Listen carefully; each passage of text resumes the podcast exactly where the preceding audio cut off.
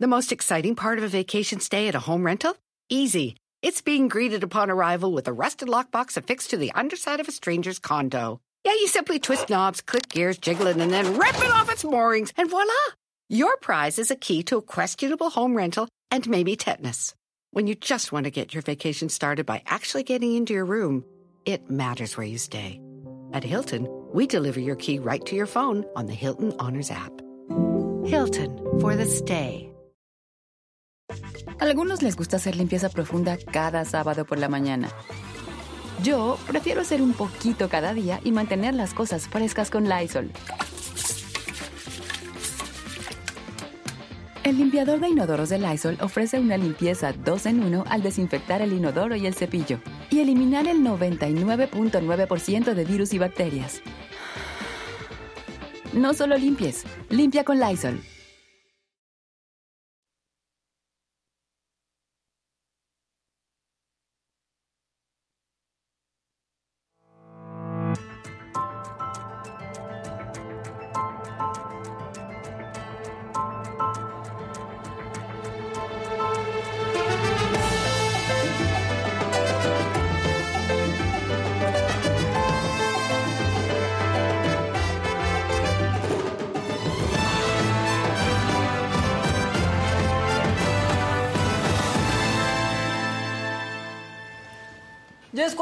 Abril y sigue llena la ciudad, ¿no? ¿Qué pasa? ¿Cómo ¿Qué están, pasa? compañeros? Ya Muy bien, ¿y váyanse. tú, Maquita? Sí, ya, Ustedes ya no. déjenos estar tranquilos. Sí, qué bárbaro. O sea, véanos, pero desde otro lugar de la Exacto. República está todavía este, mucho tráfico. Está arrancando la semana y hoy hubo mañanera. Ahí el secretario de la Defensa Nacional, Luis Crescencio Sandoval, informó que en el operativo por estas festividades se van a desplegar 8.500 elementos de seguridad en distintos eh, disti- destinos turísticos como Mazatlán, Puerto Vallarta, Acapulco, que ayer estuvo intenso, Cancún, que también estuvo intenso, Tulum y Veracruz. Y pasando a otras, eh, pues a otras cosas, ayer asumió ya Guadalupe Tadei la presidencia del INE. En su primer mensaje ofreció diálogo a los partidos, pero pidió respeto a las decisiones del instituto. Y a las 10 de la mañana, la Universidad de Guadalajara va a realizar un homenaje de cuerpo presente a Raúl Padilla, ex rector de la universidad y presidente de la FIL Guadalajara, que murió el domingo. En Veracruz, el periodista del diario Presente, Ricardo Villanueva, fue privado de su libertad por hombres armados ayer en Poza Rica. Y hoy a las diez y media de la mañana, hora de México, el expresidente de Estados Unidos, Donald Trump, comparecerá ante un juez de Manhattan. Les, les recuperé muchas imágenes y videos de lo que está pasando afuera de donde está Donald Trump. Él, ¿Por qué está ahí? Bueno, pues está acusado de haber pagado 130 mil dólares a una actriz de nombre Stormy Daniels a cambio de su silencio por la relación que tuvieron. En esta audiencia vamos a conocer con exactitud los cargos que se le imputan a Trump, pero hay gente que está en contra, gente que está a favor, hay manifestaciones, este, gente con overoles de la bandera de Estados Unidos, gorras de MAGA, claro. de Make America Great Again, y gente, pues muchos neoyorquinos que lo están atacando y que están en contra, desplegaron ahí una manta que decía que Trump solo miente, y pues así las cosas por allá, pero estaremos hablando justamente de, de eso. Víctor Gagiola dice que soy buena para leer, pues imagínate si no. Sí, imagínate si no. Pero bueno, oigan, ¿qué pasa siempre en Semana Santa? Cortes de agua, ¿no? Cortes O sea, de ese- agua, ese sí. es un clásico y es que estamos viviendo la segunda sequía más severa en los últimos 12 años, así lo dijo Conagua. Dos terceras partes del país se consideran semiáridas, por lo que hay un problema de escasez muy grave. En el 50% del país hay condiciones de sequía de moderada a extrema. La región del país más afectada es la noroeste, que abarca a Nuevo León y Tamaulipas, con el 91.4% de su superficie en sequía. En el caso del Valle de México, la Conagua reconoció que este año las presas del sistema Cutzamala están en su peor nivel en 27 años, pues se encuentra a 45% de su capacidad, un 23% por debajo del promedio histórico. Por eso es que las secretarías de Agricultura y de Defensa Nacional pues pusieron en marcha este programa de estimulación de lluvias a lo largo de las presas del Cutzamala. La técnica, conocida como bombardeo de nubes, pues utiliza sustancias químicas como yoduro de plata eh, para causar lluvia. En el gobierno esperan incrementar las lluvias un 25%. Sin embargo, esta teoría sigue, la verdad, despertando muchísimas dudas y hay a quienes no convence tanto. Por eso está aquí con nosotros Antonio Gutiérrez Marcos. Él es miembro fundador de Ciudad Posible con José Luis Luege en la administración donde Luege era director de Conagua en el sexenio Felipe Calderón. Estuvo ahí, también fue director de agua potable, drenaje y saneamiento en el organismo de Cuenca Aguas del Valle de México. No, un largo etcétera. Mejor vente para acá y ya tú nos lo dices. ¿Cómo estás? Bienvenido. Muy bien, muchas gracias, mucho gusto. No, al contrario, gracias por venirnos a visitar en vacaciones.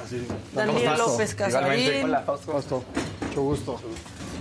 Oye, pues es que parece que es el tema, ¿no? De cada Semana Santa, pero ahora sí está peor, Antonio. O sea, vamos a, a vivir unos días más difíciles, ¿no? Fíjate que normalmente eh, efectivamente hacíamos mantenimientos en la época de Semana Santa, que es cuando más gente salía de la ciudad. Para afectar lo menos. Para afectar ¿no? lo menos posible. Durante muchos años dimos mantenimiento al sistema Cutzamala haciendo cambios de tubos, sí. mantenimiento a las plantas, los tanques, etcétera. Y por eso se relaciona eh, la Semana Santa con esta escasez. Claro. Efectivamente, ahora con agua va a ser un mantenimiento en la presa Madín, donde va a haber una pequeña reducción a 10 municipios del Estado de México. Y en el sistema Cutzamala, pues tenemos el grave problema que ya mencionabas, de que las presas están abajo del 50%, llevamos tres años que no llueve lo adecuado, una, eh, un crecimiento urbano alrededor de canales y demás eh, de las propias presas, y cada vez somos más en el Valle de México, consumimos más agua, la sobreexplotación de los acuíferos es cada vez mayor, el ahorro de agua es cada vez menor, se sigue con las fugas que rondan sobre el 45%. Uf, que, que las puedes ver las... una semana entera ahí, Tardan, ¿no? Brotando sí. y nadie hace claro, nada. Sí, claro, claro. Es lo que te iba a decir, las fugas es lo peor que puede dañar, porque bien lo dice Maca, bien lo dice Fausto, tú pasas por un lugar, denuncias la fuga y pasan tardan, tardan días... sí en que vengan a resolver ese tema. Mira, hay, hay veces, eh, por haber estado en la parte de operación, quisiéramos eh, decir, sabes que lo corto, ahorita ya no sale más agua. A veces tienes mucha presión en la línea, tienes que seccionar aguas arriba de la línea y tardas todavía un buen sí. rato en que se vacíe ese ducto y sigues viendo ese desperdicio. Y otras veces es falta de atención, o sea, sí. no todo es, eh, digamos, la carga de la línea, pero efectivamente eso nos afecta mucho. Y ahora estamos viendo pues el programa este que menciona el gobierno del bombardeo de, de nubes. Eh? Mira, la verdad yo lo veo personalmente como un, un, tema que más es de desesperación que de solución.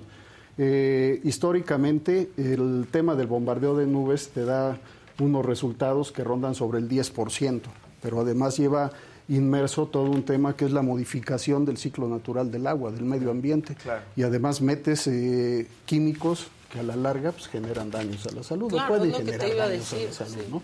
Depende, claro, a qué concentración lo estás mandando, a lo mejor... Sí, eh, llueve, no nos pero pega. ¿qué llueve? Eh, Y va a llover, ¿y cómo vas a controlar en un momento dado? Tiene que ser un tipo de nubes específico que tiene que estar ya formado. El, el cumulus nimbus es el, Sí, el no es tipo en de nube, cualquier nube, no es en cualquier Si nube. no es aviento hoy y ya con eso. ¿Y cómo controlas el viento? O sea, bombardeamos en la parte alta, digamos, de Michoacán para que ahí los corrimientos vayan hacia el bosque en Zitácuaro y resulta que al dios Eolo se le ocurre soplar y Se te mueven las nubes a otro lado, ya habías bombardeado y pues llueve, pero en otro lugar. Ya beneficiaste, pero a otro Pero estado. Lo ideal, creo yo, digo, son acciones que a final de cuentas, pues eh, las haces porque estás viendo la gravedad del problema, pero hay acciones que tienen mucho más fundamento, donde se han hecho estudios y proyectos durante muchas décadas, que son, por ejemplo, la restauración de las cuencas.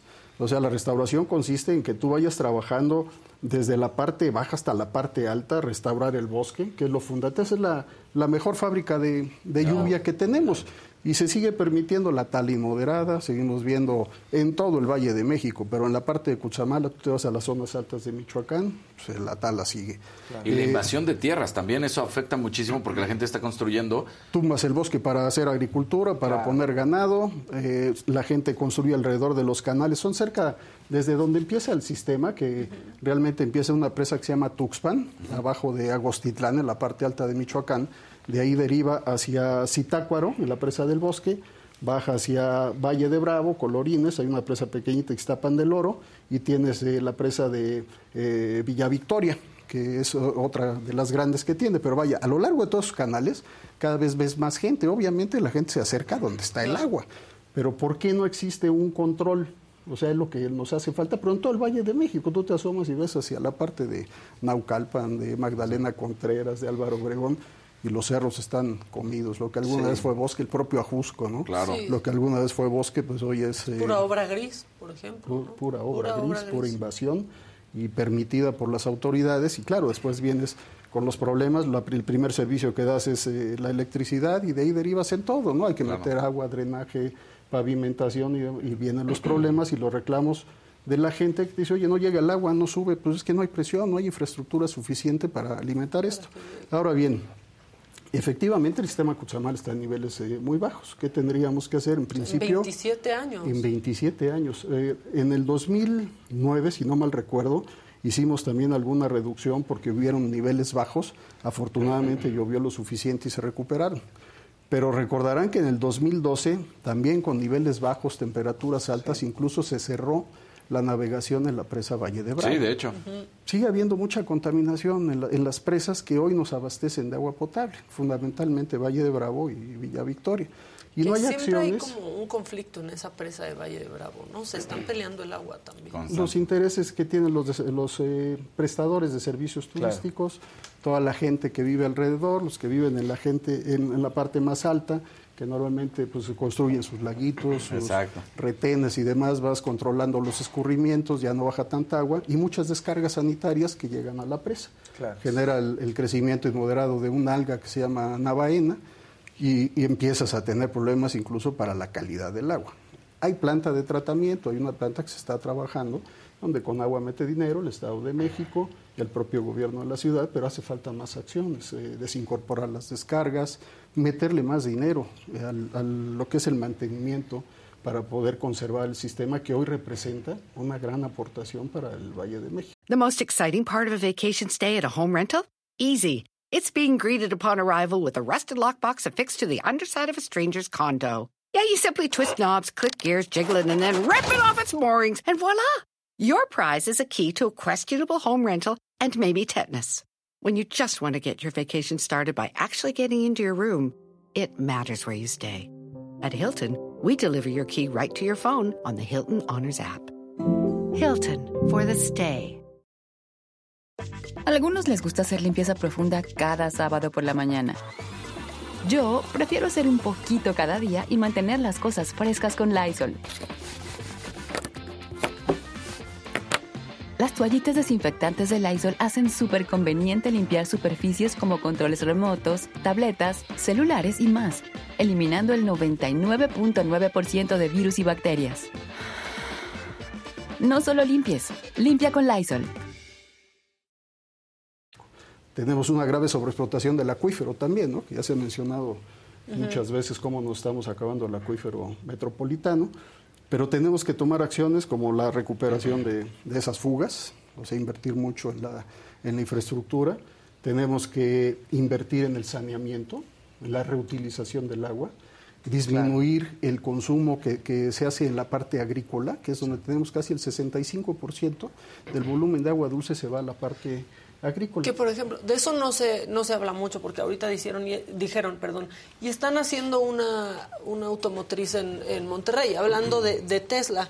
La verdad en donde más agua se va es en la agricultura. Así es, en la industria estás hablando del 5%. Sí. Eh, realmente es poco para lo que, lo que se menciona como un daño. Pero está satanizado, ¿no? O sea, piensan que se gasta más en, esa, en la industria automotriz y la verdad es que no.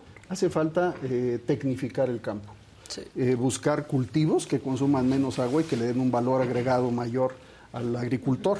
O sea, no es lo mismo, vas en muchas partes cercanas al, al sistema Cuchamal, en Michoacán, por ejemplo, y visto que lo que siembras es chayote, ¿no? No salen de chayote y de, y de la guayaba. Podría sembrar otro tipo de, de eh, hortaliza que seguramente te daría más recursos, pero hace falta invertir en el campo. y el ahorro también, la gente cada vez desperdicia más agua. Es que hay menos conciencia, ¿no? Venimos a la ciudad ¿cuántos, eh, eh, ¿cuántos domicilios habrá que no tienen medición? Claro. Muchísimos, ¿no? Muchos. Tomemos en cuenta que si hay un sector que tenemos que seguir apoyando, el sector más favorecido y hay que subsidiarlo, pero hay otros sectores que realmente el agua debe tener un, un valor, tiene un valor muy alto, puede tener un costo mayor al que estamos pagando. Y estamos en ese dilema del, del derecho humano al agua, ¿no? Sí. El derecho humano al agua pareciera que, que como autoridad pues, tiene la obligación de llevarnos el agua a la casa, abrimos y aunque no pague, tienes Tiene que seguir- llegar. tienes que seguírmelo dando. No va por ahí el asunto. Realmente el derecho humano al agua está enfocado a que si tengas acceso en determinado punto y obviamente a que la autoridad siga trabajando dentro de- del esquema de mejorar la calidad del agua, de garantizar el abasto, de sanear el agua y de que conservemos la naturaleza de la mejor manera. Digo, la verdad es que nos estamos acabando el planeta. Y es que pero sí rápido. falta una campaña de concientización de, de ahorro de agua, ¿no? O sea, yo, ustedes seguramente, yo también, yo crecí con una campaña constante, Ciérrale. constante de que ciérrale, exactamente. Los inspectores de agua para los Sí. niños, ¿se acuerdan? Que había existía muchísimas el H2O? cosas. Hoy la verdad es que no hay y también pareciera que la gente ya se acostumbró a que te dicen que tienes que ahorrar agua y, ya. Se acabó. Y el ahorro, pues lo haces si quieres y si no, no. Y te- de repente dicen, oye, es que fíjate que pon la cubeta en la regadera y, y esa, esa agua la guardas. Y no, créeme que el que no tiene agua hace eso y más, ¿no? Y usa el agua a la lavadora y la vuelve a reutilizar y demás. Y vuelves a ver a la gente que le- lava las banquetas con manguera, Con cosas así, Karcher, que o sea, dices, a la ¿qué gente que sale con una Karcher a limpiar la banqueta, que eso Sí, no es que- posible, ¿no? Ah, claro, sí, sí. Ahí están Y echando. puedes y- hacer la denuncia y a lo mejor no pasa,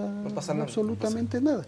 Pero por otro lado, efectivamente, yo creo que incluso hasta en los reglamentos de obra deberías de, de tener, eh, y sobre todo en grandes desarrollos, el uso de la doble línea, ¿no? O sea, utiliza más el agua de lluvia, tener cisternas de almacenamiento de agua de lluvia, que puede utilizarlo para los sanitarios y demás, incluso de agua tratada en zonas donde la propia ciudad o el propio desarrollo debería de poner una planta de tratamiento para que la utilices en plazas comerciales y demás, todos los servicios, ¿no? que creo que en muchas sí se, ya se está utilizando.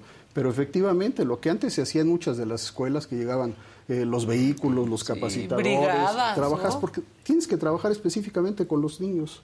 Los niños son los que más absorben el- la educación ambiental y van a transmitirla. Ahorita trabajar ya con los adultos, adultos mayores, pues no vas a cambiar mucho el, el tema, ¿no? Realmente cambias cuando ves que no tienes el, el servicio, Sí. cuando no tienes el producto. Dices, no hay agua, ahora sí cuídala. ¿no? Y es irónico, ¿no? Porque antes que estaban todas estas campañas no teníamos el problema de agua De que agua. tenemos hoy. O sea, seguías un, un consejo de una campaña, pero sin sufrir la escasez de agua. Ahora sí estamos sufriendo en muchas colonias. A ver, hay colonias en donde te- tienen agua dos veces por semana, por ejemplo, ¿no? O sea, una cada 15 y, y otras una cada 15 días, ¿no? Y, y quizás en zonas residenciales, pues de pronto vas a decir, hay, hay menos presión, pero ta- a veces Claro. también no hay y no estamos haciendo caso a ningún nivel.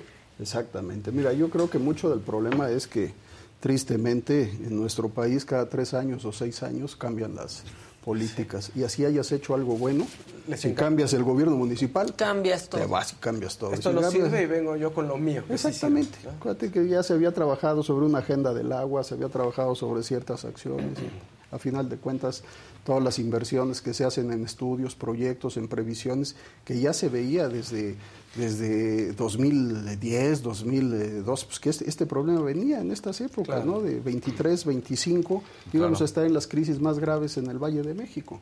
Y vemos que sigue Y ayudaría Como si porque nada. Los, los programas de reencarpetamiento y eso con materiales diferentes, porque se decía en algún momento que si pones concreto, pues el agua no va a pasar, se va a ir a la coladera. ¿Se hace algo, se tiene previsto cambiar algún algo del suelo, que bueno, del, ahora sí que del asfalto que usamos? Fíjate que sí se intentó, hasta donde tengo entendido, en algunas, eh, en algunos tramos que se hicieron con hay concreto hidráulico, ¿no? Que permite Exacto, que justamente la permeabilidad y que se vaya. Tienes eh, dos tipos de, de problemas, yo creo. Uno, efectivamente, que conforme vamos eh, haciendo dueños, digamos, de todos los cerros, empezamos a encarpetar. ¿Qué haces? Pues ya no permites la permeabilidad de- de- del agua hacia la- las zonas donde debería de, de bajar para el acuífero y por otro lado incrementas la velocidad del agua hacia las zonas bajas y generas encharcamientos, en- inundaciones y luego estamos batallando para sacar esa agua que debíamos de haber aprovechado, mandarla al drenaje y que se vaya hasta el Golfo de México, ¿no? El, el tema fundamental es que a veces con esta idea de que tenemos, ¿por qué no haces un pozo de absorción y que se vaya? Bueno, ¿cuánto aceite trae? ¿Cuántos contaminantes trae Ah, el agua? también, Habría que darle sí. un tratamiento Claro. previo, porque estamos pasando todos tirando aceite, combustibles, eh, basura, químicos, en fin, lo que quieras. Claro. Lo ideal sería, por ejemplo, hacer parques lineales en todas las zonas donde se pueda, donde puedas aprovechar el agua de lluvia, se mantenga, se infiltre, se, se vaya al, al acuífero y sí podamos aprovechar. Y si quieres hacer pozos de infiltración, pues que tengan ese tratamiento previo, ¿no? De hecho, eh, sí se puede, es un proceso muy caro. Tienes que llegar al tratamiento de aguas residuales, Sí. un tratamiento terciario casi potabilizado y lo puedes inyectar al acuífero. Pero más caro va a ser cuando no haya agua, ¿no? Exacto. Sí, y aquí dicen, se reían de Monterrey. Bueno, Monterrey es un caso, bueno, Nuevo León, en donde sí sirvió la inyección de nubes, por ejemplo. Mira, No podemos saber. No, la- te ¿no? soy franco, debe de haber abonado en algo. No creo que haya sido la solución. Eh, Fue se la lluvia, muchas ¿no? Y cayeron las eh, tormentotas. también, fíjate, es un tema interesante, la, el ordenamiento en la administración del agua, cambiar un poco esa visión. Tenemos, por ejemplo, mucha industria que efectivamente posee los títulos, los derechos sobre grandes volúmenes que muchas veces no utiliza. No se trata de arrebatárselos, de quitarlos, pero yo creo que en crisis como las que se vieron en Nuevo León, aquí sí, sí debe de haber un consenso entre la autoridad Sí. y los dueños de esos títulos para poder dejar que se utilice ese volumen para el, el aprovechamiento y la potabilización para el, el consumo humano. Entonces, esa parte hay que revisarla, hay que trabajar, pero lo fundamental, por ejemplo, en Monterrey, pues se abastecen de aguas superficiales. Sí incrementaron las perforaciones de, de pozos, vas a trabajar, le vas a pagar un poco más al acuífero, pero sales de la crisis. Yo creo que lo fundamental, regre- regreso al, al punto inicial, es eh, trabajar en la restauración de las cuencas. Tenemos que recuperar bosques, tenemos que, que recuperar la naturaleza. Nos va a llevar muchos años y mucho dinero, sí. Pero Y sacar a los invasores, que también eso va a ser un problema, Es un porque... problema. Pero lo tienes que hacer porque son personas que además han llegado y se han instaurado y la ley pues ha hecho ojos ciegos, ¿no? Al final ojos del ciegos, y en muchos casos se ve prácticamente imposible. Yo creo que lo ideal es buscar cuáles son las zonas, realmente los corredores que todavía se pueden conservar, restaurar donde se puede restaurar. Por ejemplo, el tema del sistema Cutzamala tiene, hombre, o sea, Claro. son miles de hectáreas que se pueden eh, trabajar, donde puedes reforestar, donde hay que meterle dinero, pero sí, sí va- ha habido Sí. un abandono eh, Completo, ¿no? de muchos años, de muchos años, que estamos eh, justamente pagando la factura ahorita. Pues sí se ve. Ahora, también esta época es como cuesta arriba, ¿no? O sea, porque empieza el calor fuertísimo, el clima está muy seco, empieza a subir la contaminación también Terrible. y no cae agua. No llueve, justamente decía yo que estas lluvias fuertes que cayeron hace unos días, para lo único que nos sirvieron fue para algunos encharcamientos Sí. Sí. y para limpiar un poco el, Claro. el Sí, ambiente. nos ¿no? cayó bien porque habíamos estado en contingencia. Exactamente, entonces te permite por lo menos volver a, a caminar, a que la gente salga a hacer ejercicio y demás.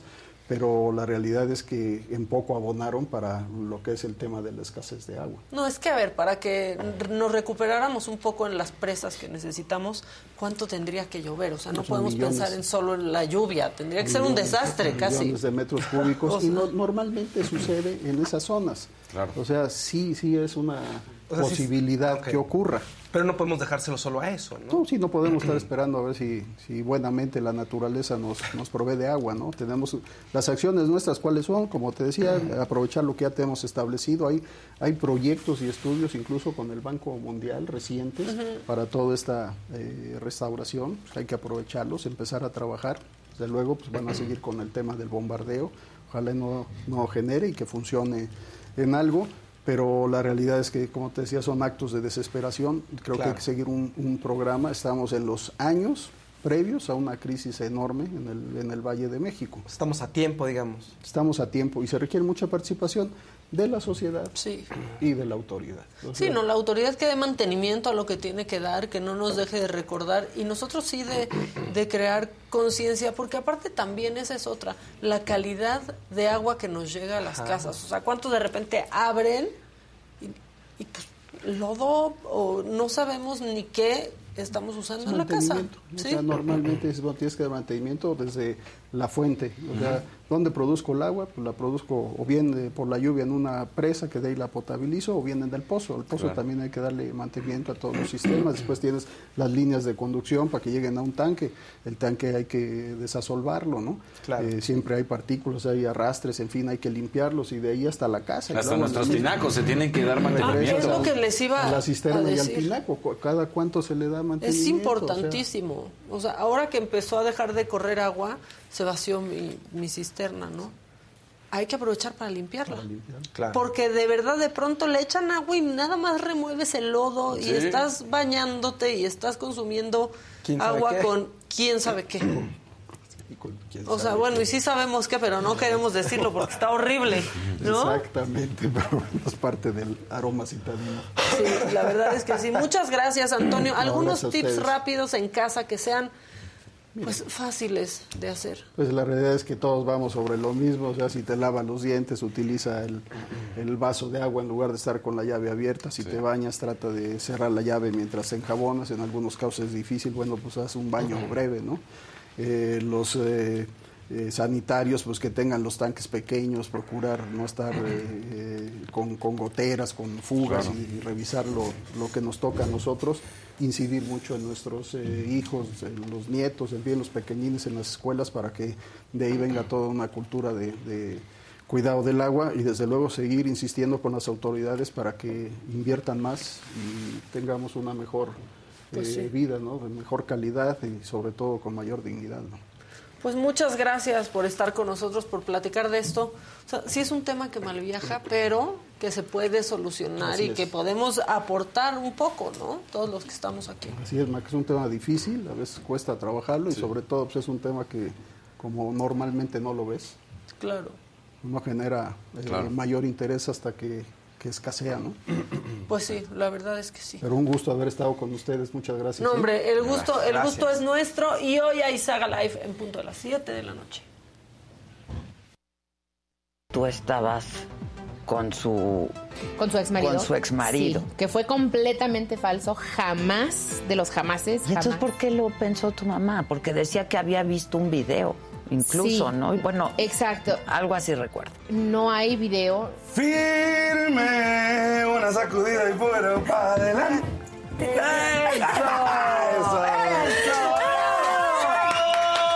¿No te sorprendió el presidente hablando de ti? Sí, totalmente.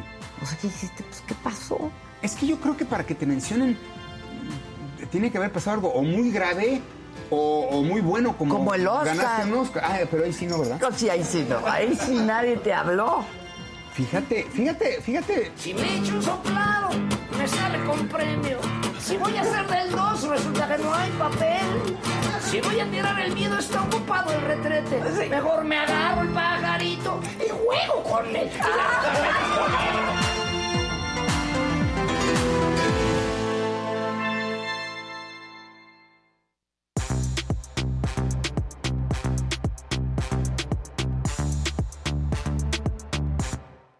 ¿Qué onda, montón? ¿Qué pasó? ¿Cómo vamos? Qué mal viaje, Qué ¿verdad? mal viaje, ¿En su casa ya ha faltado Ya, o sea, cada vez se nota eso que dice, ¿no? Cuando le cierra y entonces la presión del agua baja Sí, ya, muchísimo. o cae puro ¿Sabes? aire. Ajá, ¿Sabes y dices, ¿qué ¿Sabes qué pasa? Que donde vivo, ahí había un, ma- o sea, un pocito y todo se construyó con adoquín. Entonces se fil- y esa agua se usa para regar áreas comunes y para hacer otros trabajos. Entonces hay un buen nivel de, De agua. agua ahí, afortunadamente. Pero son cosas raras que, o sea, yo no me lo esperaría con la planeación que hay en esta ciudad. Claro.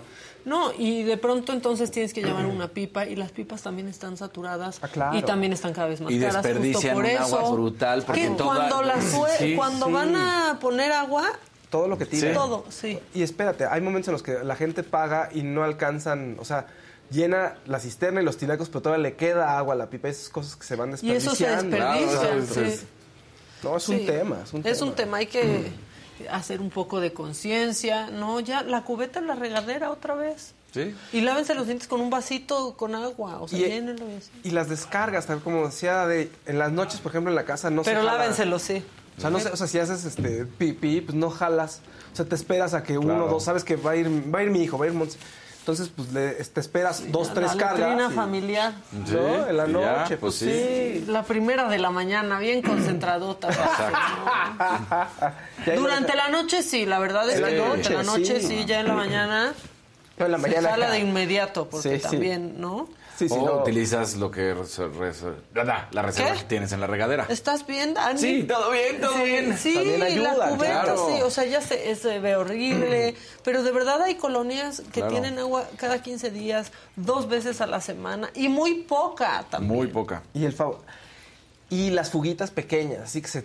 No lo que se chorrea de la llave, de la lavabo. Sí, la que gotea sí, constantemente que Eso es un Ay, tema. luego la voy a arreglar. ¡No! Es mucho, porque además a lo largo del día es muchísimo. Claro. ¿Sabes? O sea, si pones un vasito te vas a dar cuenta cómo se llena en un par de minutos prácticamente. Sí, en un par de minutos, tal cual.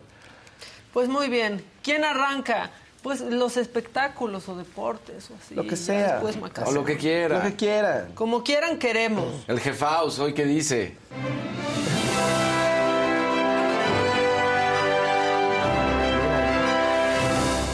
Pongan like y compartan, que se vea ese ánimo. Todo el mundo se pelea, que si por el agua, ya ves, nuestro chat de pronto está muy Sí. armónico. Sí, de a pronto... ver, están, andan este. Es que algunos lo tomaron a risa y la gente que lo tomó serio dije, dice, no se, no se rían, en verdad es un tema preocupante. Y sí lo es.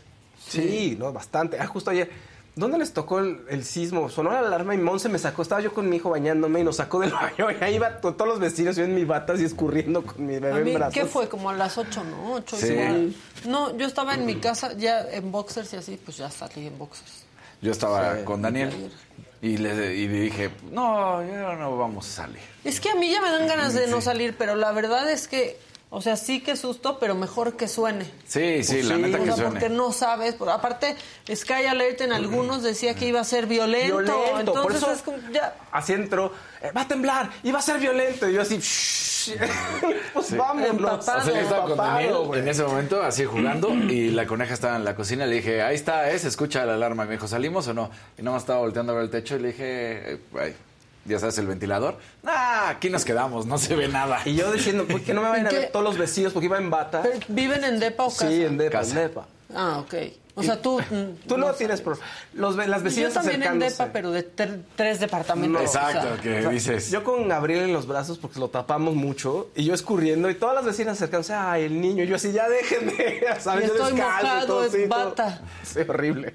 Sí, la verdad, pero bueno, más vale que, que suene y que no pase nada. Claro. Sí hubo un sismo, fue en Puerto Escondido, Sí, sí, sí. hubo un sismo, pero fue prácticamente imperceptible aquí y en algunos estados de la República. En Oaxaca sí, en Guerrero también Claro. se sintió, pero nada, la verdad es que nada grave. No, Nada nada, grave. No, a mí lo que me da miedo es salir y los cables Eso, Sí. sí. que empiezan a tronar, que se caen, que así, pero bueno. Oigan, Mira, lo- Gonzalo dice. Casarín, ayer seguí la tendencia sin barba, hoy no me reconozco. Sí, no, no, no. No, es que sí causa un shock, ¿eh? Yo a mi papá lo he visto sin barba una sola vez en la vida y yo decía, por favorcito, que ya le crezca. Sí. Pero bueno, ya, ahora sí. Fausto, los micrófonos son tuyos, bebé. Ángel Aguilar. ¿qué le pasa a la gente con Ángel Aguilar? Ya cualquier cosa que ponen se enojan con ella. Ahora porque trae una hamburguesa, hazme favor, puso un post en Instagram. ¿Y les molestó eso? Sí, la gente se empezó a burlar de, mira, no que muy mexicana, no te veo con mole, ¿qué Ay, les no. pasa? Que este 25% de Hamburgo, ¿no? Le decían, porque ya ven que había, Sí. cuando ganó Argentina, este dijo que era 25% de Argentina. Sí. Y la gente se empieza a burlar, le empiezan a tirar hate. ¿qué ¿Ahora que resulta que la hamburguesa solamente es gringa? O sea, ¿no puede haber hamburguesa mexicana o qué? O sea, bueno, sí es gringa, ¿no? Pero, Pero, Sí. bueno, pues, no, pero ya muy mal, dejen Ángela no te veo tragando, Moni. Tragan los animales, trágatelo tú, Moni. sea, O sea, No es mexicana, es oportunista. ¿Qué les pasa también a la gente? ¿Pero por qué? Es de los Aguilar, ¿No los quieren en sus casas? Sí. Exacto, la gente muy mal. Y eh, es, es de choripañas burlándose de que es 25% De su cachito argentina. argentino. Sí, no, Eso no. estuvo chistoso, pero no para. sí. Meses después ya aparecen los argentinos que no superan que ganaron el mundial. ¿Y por qué no un taco? Hazme favor. O sea, pues porque se le antojó su hamburguesa, ¿qué? ¿A poco todos los mexicanos comen chile? Pues no. Claro. Hay gente que no le gusta el picante, fíjense. Y hay gente que le gusta demasiado también. Y en otro tema, pero ahora sí, en un hombre de la farándula, le tocó a Saúl Hernández, de los Caifanes, bueno, Jaguares, Caifanes. Mariana Sewane pone una foto con él hace unos días, pero ahorita eh, agarró vuelo el post. Igual, por cómo se veía, uno por cómo se veía él, porque sí, se ve un poquito diferente a como estamos acostumbrados, pero dos, también porque la postura corporal, sí, eso ahorita le regresamos para que veamos, decían, mira, lo estás incomodando, Mariana, no quiere tomarse foto contigo. No, ya siguen analizando eso. Sí, sí, sí. ¿En qué quedamos que ya no se hacía en la saga? No, entonces... Me dio- Lenguaje corporal. Hay unas que me dieron risa y otras que decían, ah, parece maniquí de cera. Pero aquí, fíjense, se puede ver muy bien que no lo atacan tanto por cómo se ve como a una mujer, ¿eh? Para que no digan que, ay, no, no, ¿cuál Sí. este, misoginia? No, Qué no, bueno no, que no. lo dices tú. O sea, se burlaba, se burlan de él porque no quiere estar con Mariana. Y resulta que Mariana es la, la que estaba de, de abrazona. Ajá. Sí, pues él se ve que está así como que todo quieto, así como Pues que. No sé, a lo mejor, el- no sé, a lo mejor Pareciera, ¿no? O sea, digo- pareciera, no lo sé, pero el punto es que la gente, el enemigo es quién, Mariana. Y si hubiera sido una mujer, este Saúl, ¿no? Si es Ángel Aguilar, se van con la mujer. Es real, es real. Si hay una tendencia, no se haga, no nos hagamos. No nos hagamos, no nos hagamos. Ayer hubo, se te estuvo Didi. Se te estuvo Didi. ¿Sí? Con Claro, fue el Fabs, con. Débora, con Ferca, con Pablo, muy divertido, un programa que va agarrando un vuelo muy bien, muy bien, y tenemos unos destacados y venga, vamos a verlos. Yo les mando un beso a Carlitos y a Cintia, que la verdad, maravillosa noticia, bendiciones. Tienen una relación muy estable. Y sabes qué me gusta, quiero comentar algo. Yo no sé si estuviste porque te traigo otra cosa del concierto. ¿eh? Te voy a, a- a ganar este chisme, no es cierto. Me gustó mucho este momento cuando le gritan a todo mundo beso, beso, beso, y que Cintia está en la. ¿Lo viste? Y que él dice, no, nos dejamos el amor para nosotros. Sí, que es Me una cosa privada de ellos. Ese comentario, y creo que ellos en particular siempre han cuidado mucho esa relación, como muy de puerta Muy para adentro, muy reservados. Te lo agarran a golpes y lo dejan tan mal herido que tuvo que ser interven- intervenido quirúrgicamente y además dicen que podría perder la vista. de la vista. Entonces, Eso está terrible porque aparte, como artistas, y aquí no depende ya del nivel en el que estés, como artistas buscamos espacios seguros para todos. Y el tú presentarte en un lugar tienes la seguridad de que tu gente te puede acompañar y va a estar en un espacio seguro.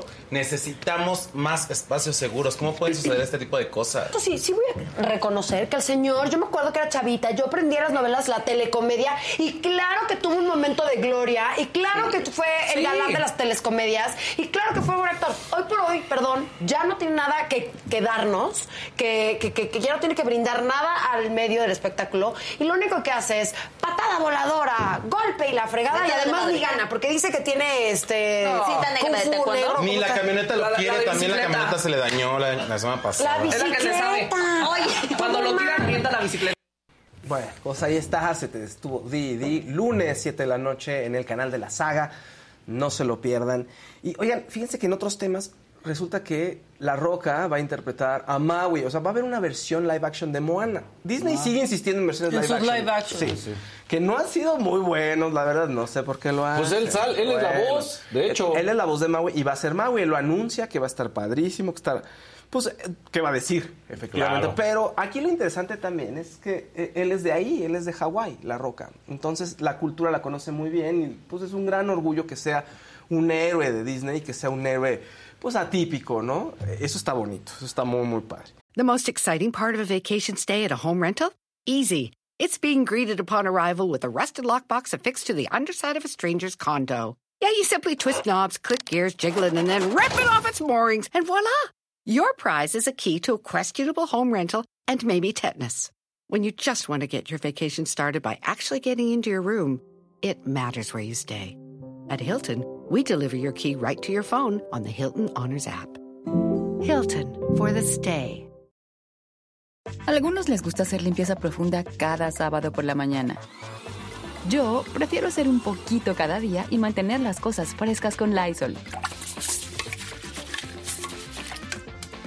El limpiador de inodoros Brand New Day de Lysol limpia y desinfecta el inodoro y el cepillo, eliminando el 99.9% de virus y bacterias con una fragancia que lleva tus sentidos a un paraíso tropical. No solo limpies, limpia con Lysol.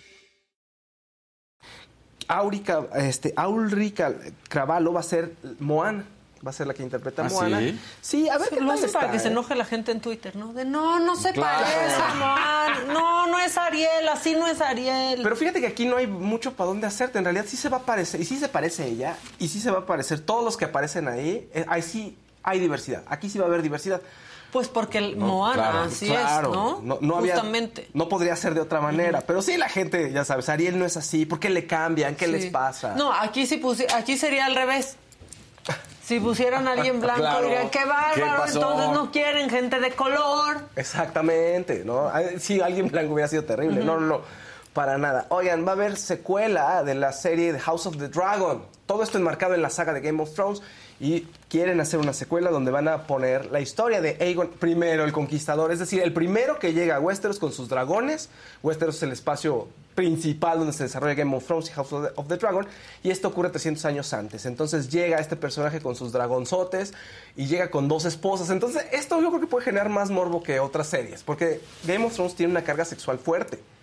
¿No? Entonces él llega con sus dos esposas que son sus hermanas. ¿Ah, sí? Sí, se acostumbran ahí Ah, mucho. o sea, es una familia ellos. muy unida. Muy unida, para perpetuar la sangre. De Monterrey. No, no es cierto. No es cierto. Ya, solo para que se enojen tantito. Para que se enojen en Monterrey Sí. un poco. Entonces, bueno, se dice que puede ser una serie, pero también que puede ser una película que conecta con la serie de House of the Dragon. Y HBO con esto se va sumando a crear universos expandidos y más grandes como lo está haciendo Marvel. Que esa es la, la verdad, es que va por ahí el asunto porque se dan cuenta que ellos pueden hacer algo de calidad y que también le llegue a millones. Obviamente no tiene la capacidad de llegarle a tantos millones como Marvel. ¿Por qué? Porque Marvel pues, se dedica a eso, a hacer pues, como un parque de atracciones para que la mayor cantidad de gente llegue y HBO sí se preocupa un poco por la calidad. Entonces, bueno, para los amantes de estas series de HBO, aquí está esta información. Por otro lado, para sigamos con el chisme en la sección que nos importa, pero pues igual vamos a hablar de eso. Cazú y Nodal dice, están viviendo juntos en Argentina muy felices. Muy felices. Nota del corazón, que están, están muy contentos. Cazú no- lo dijo. Ni sé qué hace Kazú, o sea, bueno, sé que es cantante, pero no, nunca la he escuchado ni nada, pero me cae muy bien. Yo sí, un poquito.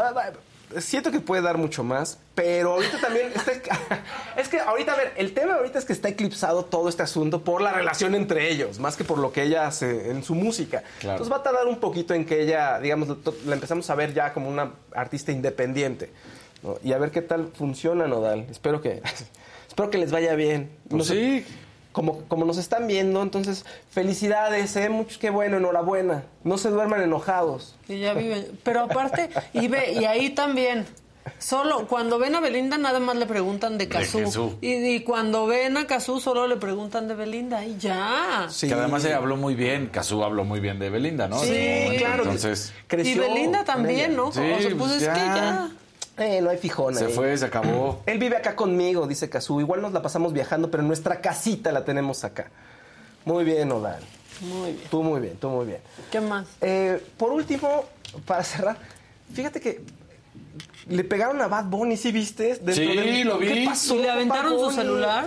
Ay, No. pues es lo, clásico, es lo clásico que pasa en la WWE. Pero con el hijo del Rey Misterio tiene un pique porque estuvo en un... O sea, el hijo del Rey Misterio está peleando con Rey ¿Por qué Misterio. fue? Eso siempre es un Pues teatro, porque le- ¿no? Exactamente. Pero bueno, no le digas a un luchador que si es fake porque se enoja y luego, luego te pega.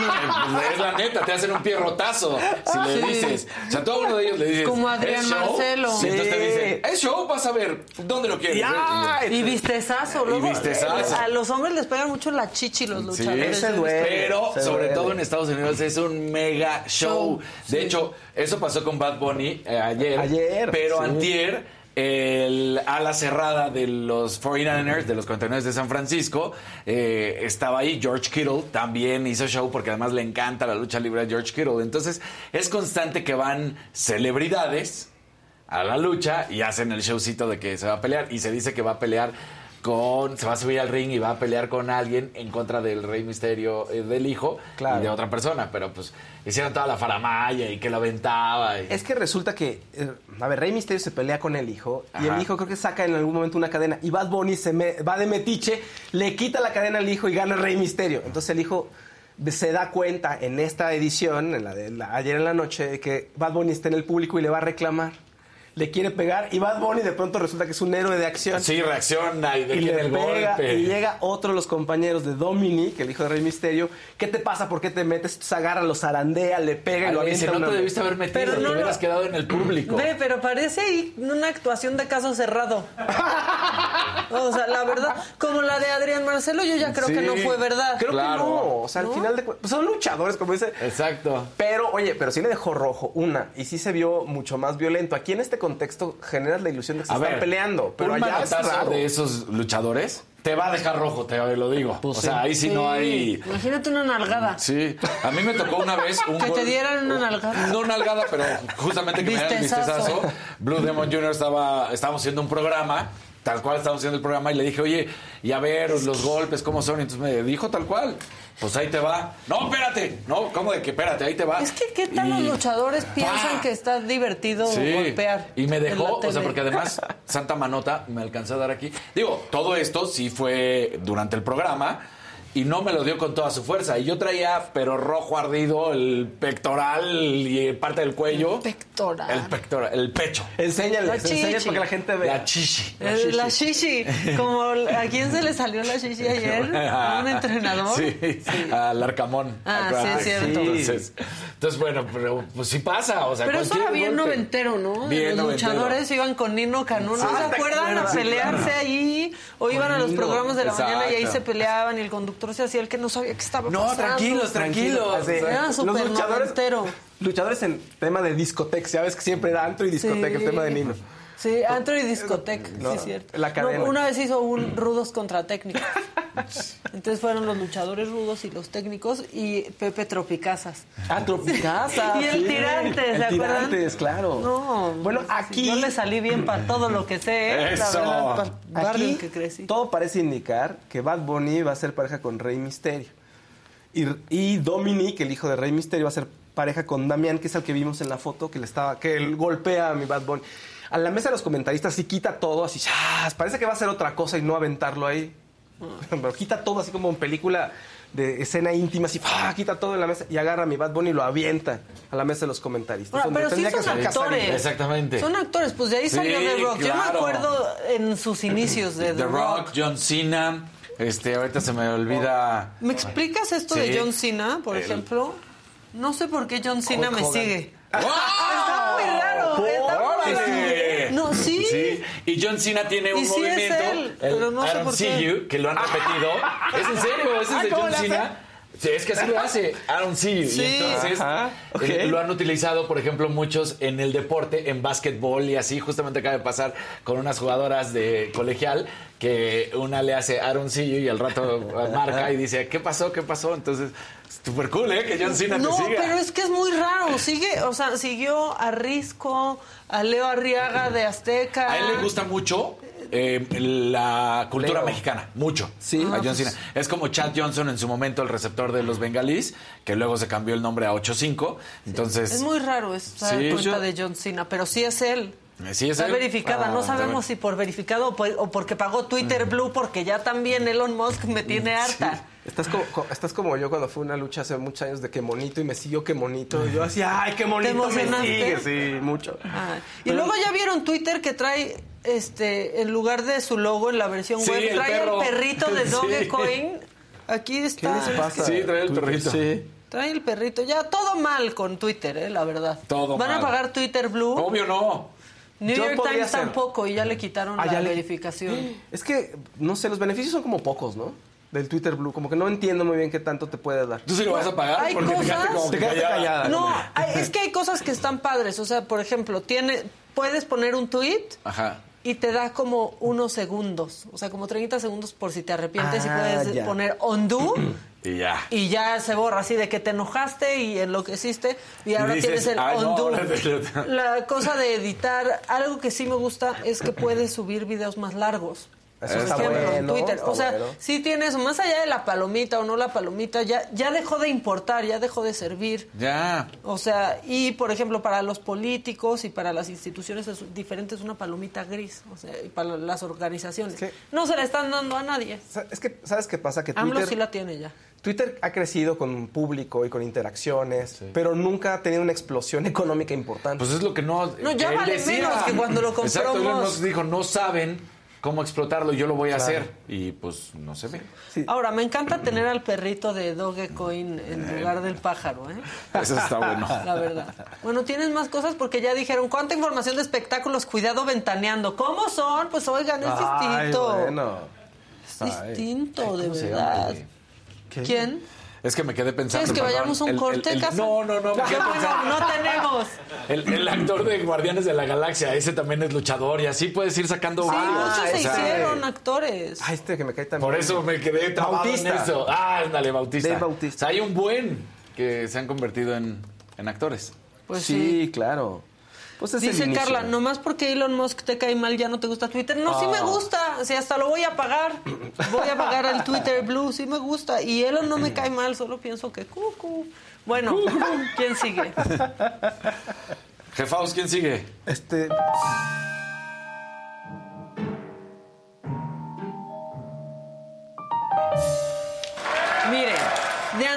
Les tengo que pedir una disculpita porque muchos políticos ya se fueron de vacaciones. ¿Cómo? Ya, sí, ya, No. ya, ya se fueron, pero hay poquito, Ajá. pero hay calidad. Venga. Hay poquito, pero hay calidad. Y como hoy justamente pues es martes de mentadas, ¿se acuerdan lo que hablamos la semana pasada de este eh, regidor que está acusado de acoso, que tiene Sí, muchas sí, denuncias? que Bueno, separaron de la mesa las mujeres y él se quedó muy campante. Así es. Bueno, pues ya este regidor presentó una petición para que el organismo electoral proteja sus derechos políticos porque dice este que tanto la regidora que vamos a ver a continuación, Belén Palmeros, como algunos otros medios están afectando su imagen pública.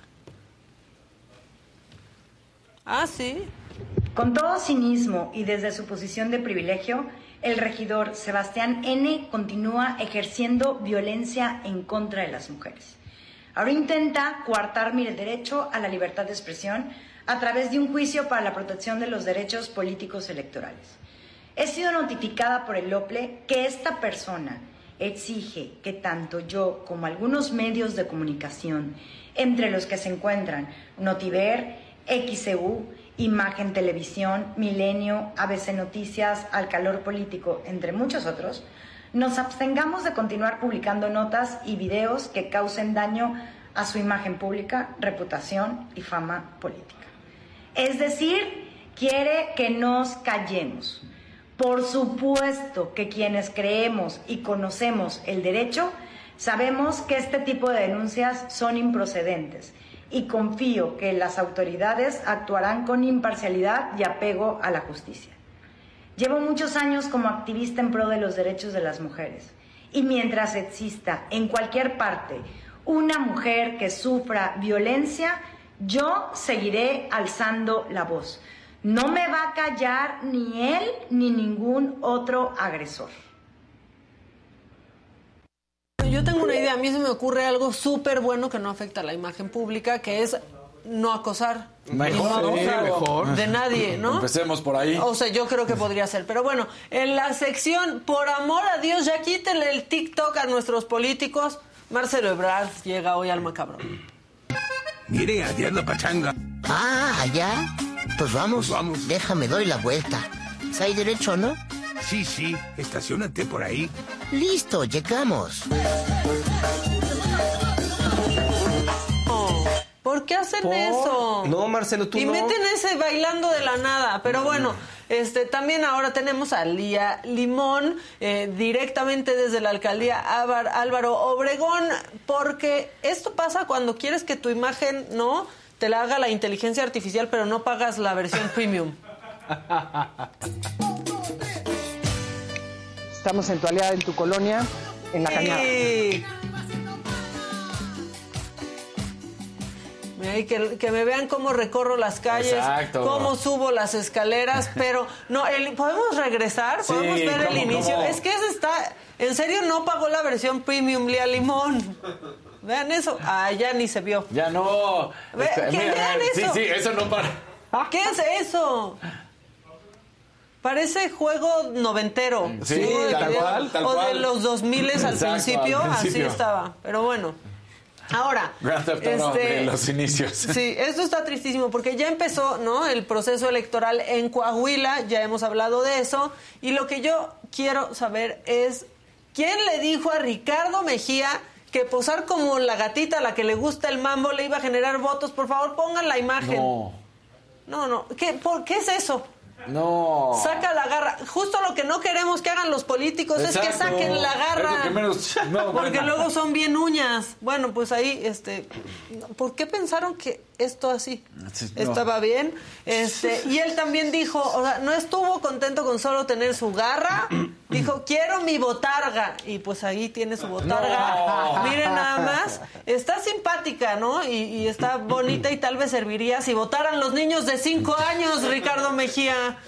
¿Por qué ahí su tigre chimuelo? Sí. O sea, pero bueno, esta campaña por la que pagaron se pone aún peor, mucho peor. Ok. No, vamos con la campaña, porque eso es Nueva York. Sí. Ok. Control Alt suprimir. Ahí está.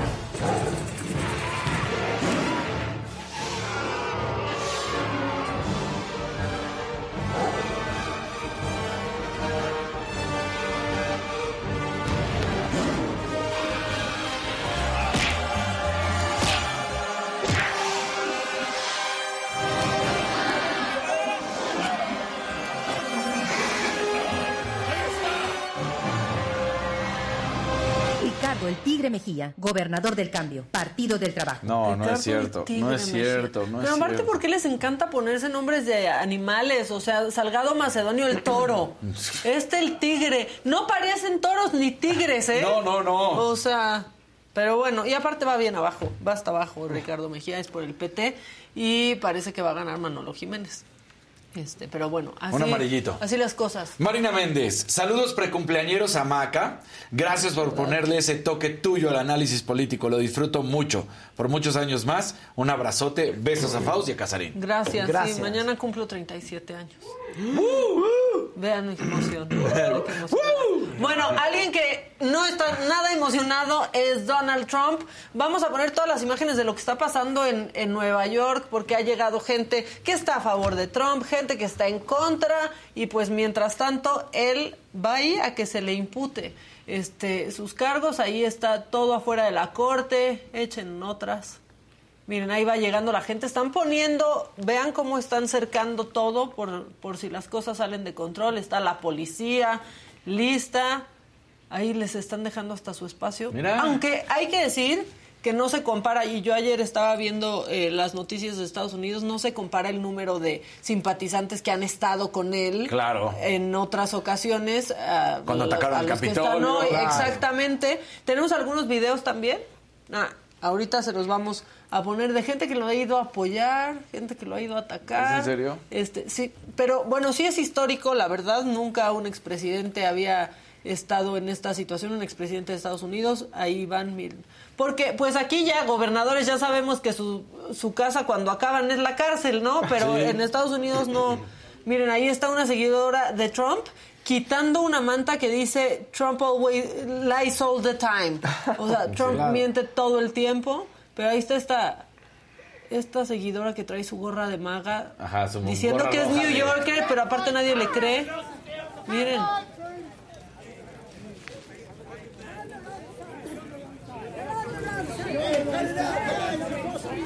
Get out of here, you old bag of bones! Get out of here, you old bag of bones! Pues ahí está. Sí, otra Trump supporter. O sea, sí, que ya sabemos ahí cómo se pueden identificar a los Trump supporters. Bueno, pues son los que traen la bandera de Estados Unidos en todos lados. Este, así son. Ahí va llegando el abogado de Donald Trump. Y pues es un show, está más emocionante que el aprendiz, sí, seguro. Este, vamos a ver qué, qué sucede. Eso es lo que está viviendo la ciudad de Nueva York hoy, en plena primavera, hay puro desmadre. Este, pero bueno, en un ratito seguramente les podemos decir en qué va y les podemos preguntar a nuestros abogados. Ahora sí, yo ya acabé, ya me voy, va, va Casarín. Voy al baño. ¿O no? Casarín, que hoy tú no. ¿Ves? ¿Te das cuenta?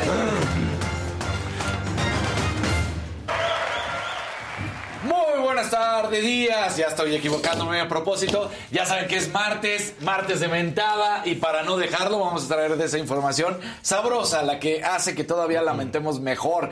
Pónganle su like. Y bueno, pues ¿Vamos resulta... a mentar más madres? Sí, resulta que Anita Guevara, pues sí. pues, así, ya, así. lo ven terapia, Casarín, en serio. Es que ¿Qué Ana creen? Guevara, exacto. Kirill Todorov, ya sabemos toda esta situación que ha pasado con el Federativo de Natación. Bueno, pues resulta que es desconocido, ya lo sabemos, por World Aquatics. Pues Anita Guevara decidió que ella iba a defender a su hombre, a su gallo derecho, al que ella reconoce. qué? Sí, pues a, a su, a su mero candidato, ¿no? O sea, Sí. por- para decirlo así, porque es justamente pues la persona que ha traído pues varias cuestiones de eh, malversación de fondos, muchos cuestionamientos más, tiene ahorita una investigación en su contra, el World Aquatics, la máxima instancia del deporte a nivel mundial, no lo reconoce y Anita Guevara dice, claro que sí, pues se va Ahora al TAS. El TAS es el Tribunal de Arbitraje Deportivo a nivel mundial. Esta es la máxima autoridad. Ahí sí ya no es de un solo deporte, sino esta es la que rige a todos los deportes. Y le dicen a Ana Guevara, pues no, no es Kirill Todorov y hay que seguirle haciendo caso. Y entonces, ¿qué dice Anita?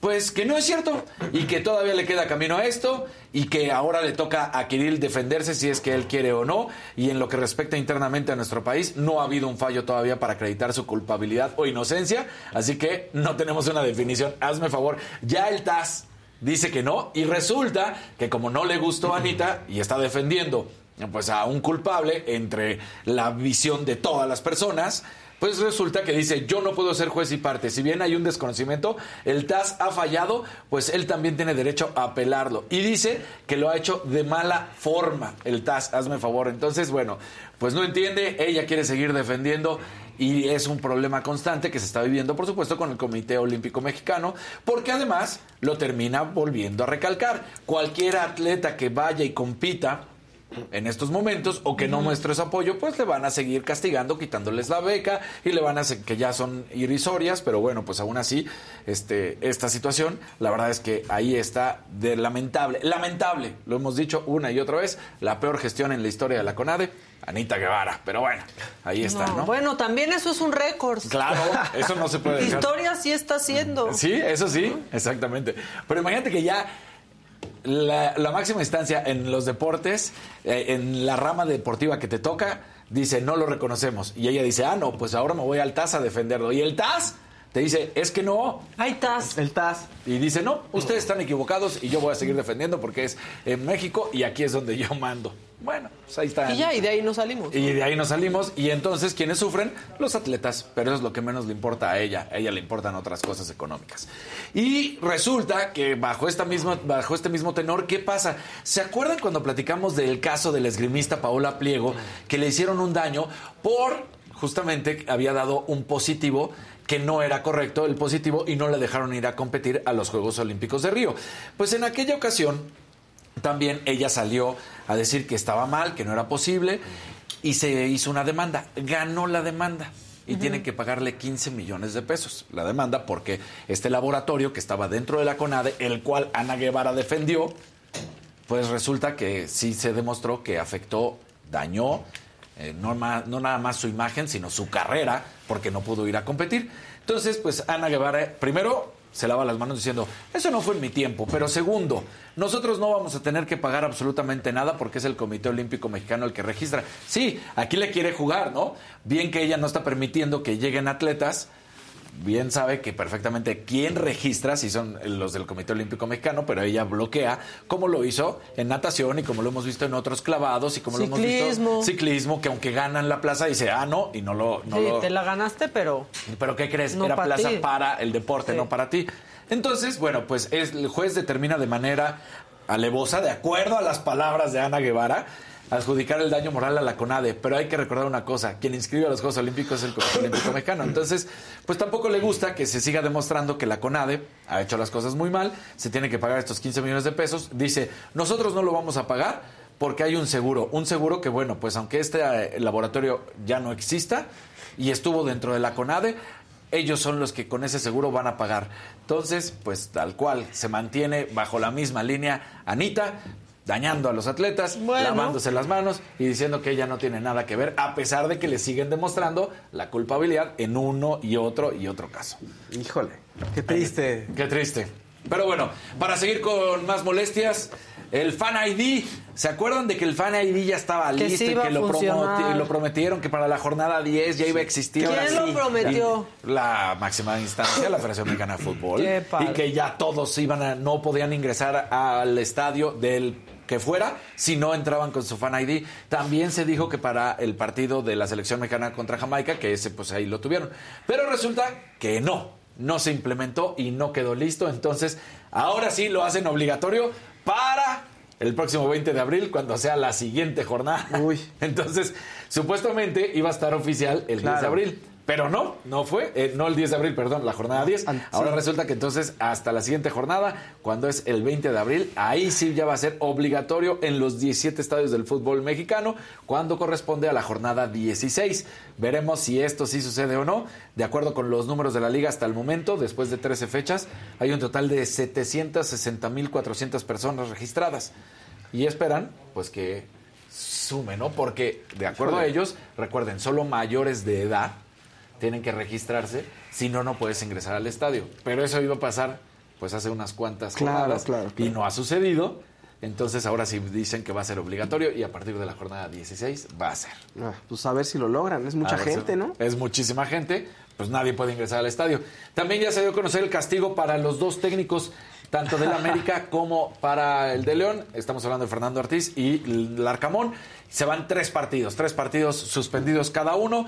Eh, no van a hacer más show, van a decir estos se comportaron de mala manera y todavía están por analizar cuál sería el castigo definitivo para el árbitro. Recordemos, dicen que pues sobre todo lo que más molestó o lo que se dio cuenta es que toda la afición se molestó mucho con la actitud, que no cayó nada bien, que por supuesto el gremio deportivo tampoco estuvo de acuerdo, que los mismos periodistas hemos hablado de esta situación y entonces especulan que podría ser lo correcto, lo justo, como es el castigo para un futbolista de un lado, que si un futbolista golpea a un árbitro se puede ir un año suspendido, posiblemente sea ya el castigo y no de 12 a 15 jornadas. Uy. Entonces, para equiparar las cuestiones, ¿no? Porque Claro. lo decíamos, ¿cómo es posible que un árbitro también agrede y resulta que se va a 15 partidos, pero si un futbolista lo hace, se va un año? Exacto, sí.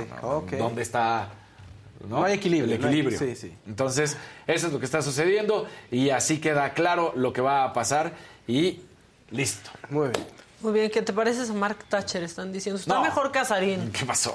Está- ay, ¿qué tal? ¿Qué Por pasó? favor. ¿Qué pasó? Está Me mejor Casarín y se Casarín. acabó. Está Sí. mejor, que, está mejor Casarín, la verdad. Pero Oigan, pues bueno, ¿ya? ¿Ya? Es que tenemos una visita. Está aquí Vivian. ¿Vivian o Vivian? ¿Cómo te gusta? Vivian, Vivian. Vivian, que nos va a presentar su sencillo Qué bueno que te dije adiós. ¿Cómo está, estás? está bueno para Semana Santa, pero no es de sí, Dios, sí, sino de sí, adiós. Qué gusto. Eso. Hola, hola. Pásale. ¿Cómo estás? Muy bien, Vivian, gracias a Daniel. Fausto. Bien, también, muchas gracias. Gracias. Pásenle, pásenle. Bueno, qué bueno que te dije adiós. Así es. Aparte producido por Luciano Luna, que es ganador pues de bastantes Grammys, ¿no? Sí, bueno, feliz de que eh, Luciano haya confiado en mí en este tema. La verdad es que eh, pues le ha ido muy bien, afortunadamente. Ya está disponible en todas las plataformas digitales. Qué bueno que te dije adiós en mi canal de YouTube. Y bueno, fue un video que grabamos en Querétaro. Yo soy de Querétaro. En Bernal, en la peña de Bernal podrán ver. Que es padrísimo. Es Sí, bellísima, es bellísima. bellísima, sí, en el Hotel de Piedra. Y bueno, fue un video eh, espectacular, nos lo, man- nos lo aventamos en un día y bueno, ahí lo pueden checar este, en las redes sociales. Y bueno, esta canción habla un poquito como de cuando te aferras a ese, a ese amor. Yo, yo creo que todos hemos tenido una relación tóxica, ¿no? O- Sí, no, sí, sí, sí. todos, Yo iba a decir todos, que no, todos. pero luego pensé bien y sí, no. Sí, el mundo, sí. ¿no? Yo, fíjate que, que me haya dolido solo una. O sea, Ok. sí, tóxica. Y bueno. ¿De cuánto tiempo? Ay, no, pues bastante. Ya mejor ni te digo porque qué pena. Es Qué que tú eres la amiga que no se daba cuenta. Somos todas, no te preocupes. Sí, sí, ¿Años? Sí. Híjole. Sí. Ahí la dejamos mejor.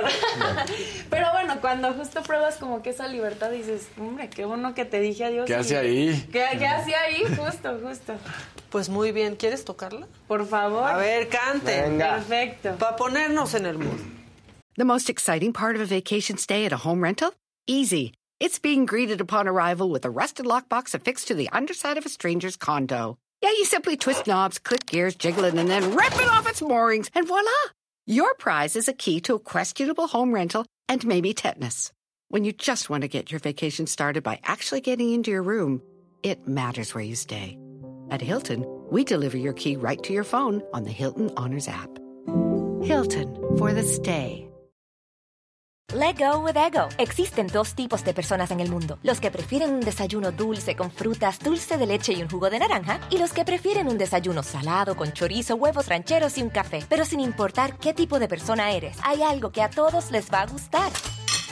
Los crujientes y esponjosos Ego Waffles. Ya sea que te guste un desayuno salado, con huevos o salsa picante encima de tus waffles, o seas más dulcero y los prefieras con mantequilla y miel. Encuéntranos en el pasillo de desayunos congelados. Lego with Ego.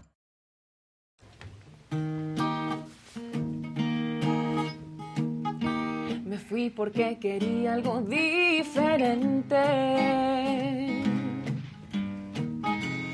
Contigo ya no estaba siendo yo. Recuerdo que me fui tranquilamente. Porque la decepción mató al amor. Poco a poco fui dejando ya de sonreír. Se hizo nada todo aquello que sentía por ti. No había mucho que hacer. Y ahora comprendo que hice lo correcto, pues no te extrañé. Qué bueno que te dije adiós. Me está cayendo bien mi libertad. Me estoy dando cuenta que me gusta más que tú mi soledad. Tienes mil defectos que no son pequeños. Los te amo pronto desaparecieron y prefiero estar lejos. Qué bueno que te dije adiós. Aquí el problema siempre fuiste tú. ¿A qué iba a quedarme si ya no miraba en ti ni una virtud? No estoy para ti si vienes a buscarme. Perdiste el derecho de recuperarme. Decepcionaste. Oh, oh. No, sí está buena. No, es porque es muy temprano, pero como para una mimosita. Sí, un sí. ¿Quién escribió esto? ¿Tú compones también? Sí, me encanta componer. Siempre he dicho que es, es como la manera de liberarme, de poder expresarme, porque tiendo a ser una persona que como que me cuesta decir las cosas. O sea, por ejemplo, voy a terapia y, híjole, cómo me cuesta Sí. decirle, me pasó esto, esto y esto. Pero mediante la música, mediante la letra, mediante las melodías, es como mi, mi escaparate. No, y dejan regalías, o sea, deja Sí, todo ¿verdad? porque Hay- la terapia uno lo paga. hay que monetizar. Pues sí, Hay que o hacerlo sea, bien, sí, cómo no. Ya si Claro. anduvimos en la relación tóxica que deje algo después. Sí, justo, siempre les ando diciendo, no importa, ustedes rompanme el corazón para que nos den buenas canciones, ¿no? No, no digas, no, bueno, o sea, que sí pasa, y- pero que no te saque, no les digas, luego. Ah, no, no, no les digo, no les digo. no, Más no. bien, obviamente que me traten bonito y... Claro. Sí, claro, pero bueno, de las experiencias malas hay que sacar algo bueno. Pues sí, la verdad es que sí. Y cuéntanos un poquito más de ti, desde cuándo empezaste en la música, qué te llamó. Bueno, pues yo soy de, eh, de una familia charra por parte de mamá, entonces el mariachi, eh, la charrería, eh, la tejana, las botas, pues los traigo desde chiquitita. Y no había fiesta en la que no hubiera un mariachi y un tequila en la casa de mi abuelo. Y bueno, a partir de ahí como que empecé a dar mis, mis pininos y así, pero nomás cantaba así por hobby. por hobby, ¿no? Hasta que entré a un reality show que fue La Voz en el Team Belinda. Sí. Ajá, y, Sí, y bueno, pues mm, afortunadamente eh, pues me fue muy bien, de ahí obtuve trabajo como conductora también y bueno, ahí pues fui eh, toca- pues, tocando puertas y, y- y trabajando, sacando mis canciones. Y bueno, afortunadamente, pues el público las ha recibido muy bien, que de verdad lo, lo agradezco profundamente. Y bueno, pues me- he tenido la oportunidad de, de prepararme. He estado en, en algunos cursos en Berklee College of Music. ¡Qué padre! Sí, sí, le agradezco a mis papás que me hayan dado esa super oportunidad. Me gusta tocar la batería, eh, el violín, no toqué de chiquita. Eh, estoy, ya quiero aprender a tocar la guitarra, por eso me traje a Gabriel para que... Es que justo eso te iba a, a preguntar. Cuando compones, ¿cómo entonces vas nada más escribiendo y después vas con un músico para la melodía? ¿O Con, el, con el piano. Con el piano. Sí, me haces. encanta tocar el piano, o si no, soy mucho de tener sesiones con más personas. Creo que hoy Mm. en día el componer solo está muy padre, pero compartir con más personas, dos o tres más personas, Sí. porque luego el split se vuelve de ya es miles fiesta de personas, aparte, ¿verdad? ¿no? Sí, ya es fiesta. pero sí, por ejemplo, he, he compuesto muchísimo con Gabriel, con Luciano Luna, he tenido también la fortuna de, de componer ya varias rolas, Amanda Coronel, que es compositora de Inexperto en Olvidarte, el nuevo sencillo de, de Alejandro Fernández. Fernández, sí. Pues ahora sí que me han dado la oportunidad de aprenderle a, a grandes personas. Oye, y Abel, ¿y cómo fue trabajar con ella? Como, como tu Ay, coach. Bellísimo, Sí. bellísimo. Eh, fíjate que desde que entré al, al reality, eh, pues como que hicimos un match padre, porque cantamos una canción, justo yo tocando el piano y, y cantando con ella, la de Luz sin Gravedad, una de sus canciones pues más famosas. Y como que a partir de ahí, pues hicimos como, no sé, eh, como una un bond, por Un así vínculo, decirlo, un sí. vínculo, ajá, bien lindo. Y bueno, de ahí hasta la final. Ah, porque aparte cantamos y yo le dije, no, o sea, qué honor, ¿no? Poder cantar contigo. Dije, pero sé que vamos a cantar otra vez muy pronto. Ah, muy bien. Y mira, que cantamos en la final, este, contigo a la distancia. eh, y, y bueno, fue algo padrísimo. La verdad es que yo solo tengo palabras de agradecimiento hacia ella. Eh, creo, creo que fue una de las coaches que más se involucró como con sus Es participantes. lo que te iba a preguntar, porque de pronto algunos de, de la voz, digo, la voz en realidad se trata mucho de los coaches, ¿no? O sea, es Claro, como sí. otro tipo de reality show, Sí. no es como la academia que se trata pues más Sí, de... el 24/7, Eh, ¿no? exactamente, Exacto. no, y se- sí se trata mucho más de los alumnos, De los pero aquí la atracción, la gran atracción son los coaches, pero muchos como que van y cumplen con el llamado y se desentienden. Y creo que con Belinda no ha sido así. No, o sea, la verdad es que sí, ella, bueno, me invitó hasta su casa antes de, de- Ah, de estar onda. en la final. Sí, ella me dijo, no, vente a mi casa y aquí vamos a repasar la rola y te voy a decir qué movimientos hagas. Ay, y- muy bien. No, o sea, lindísima. La verdad es que elegí muy bien a mi coach. Tu Team Belinda, entonces pasa algún tema y dices, no, Team Belinda, le rompieron el corazón y, Sí, y bueno. haces equipo con ella. Sí, bueno, la, la realidad es que me voy con ella porque todos los coaches pues me hablaron muy bonito, ¿no? Afortunadamente se voltearon O sea, los vol- cuatro. se voltearon. ¿Cuándo fue esta voz? ¿En Esta Televisa? voz Fue, o, no, la primera, la de, primera Azteca. de Azteca? Ajá, Ah, la primera de. Azteca. Se voltean, pero déjenme contarles que se voltearon los cuatro en los últimos dos segundos de la canción.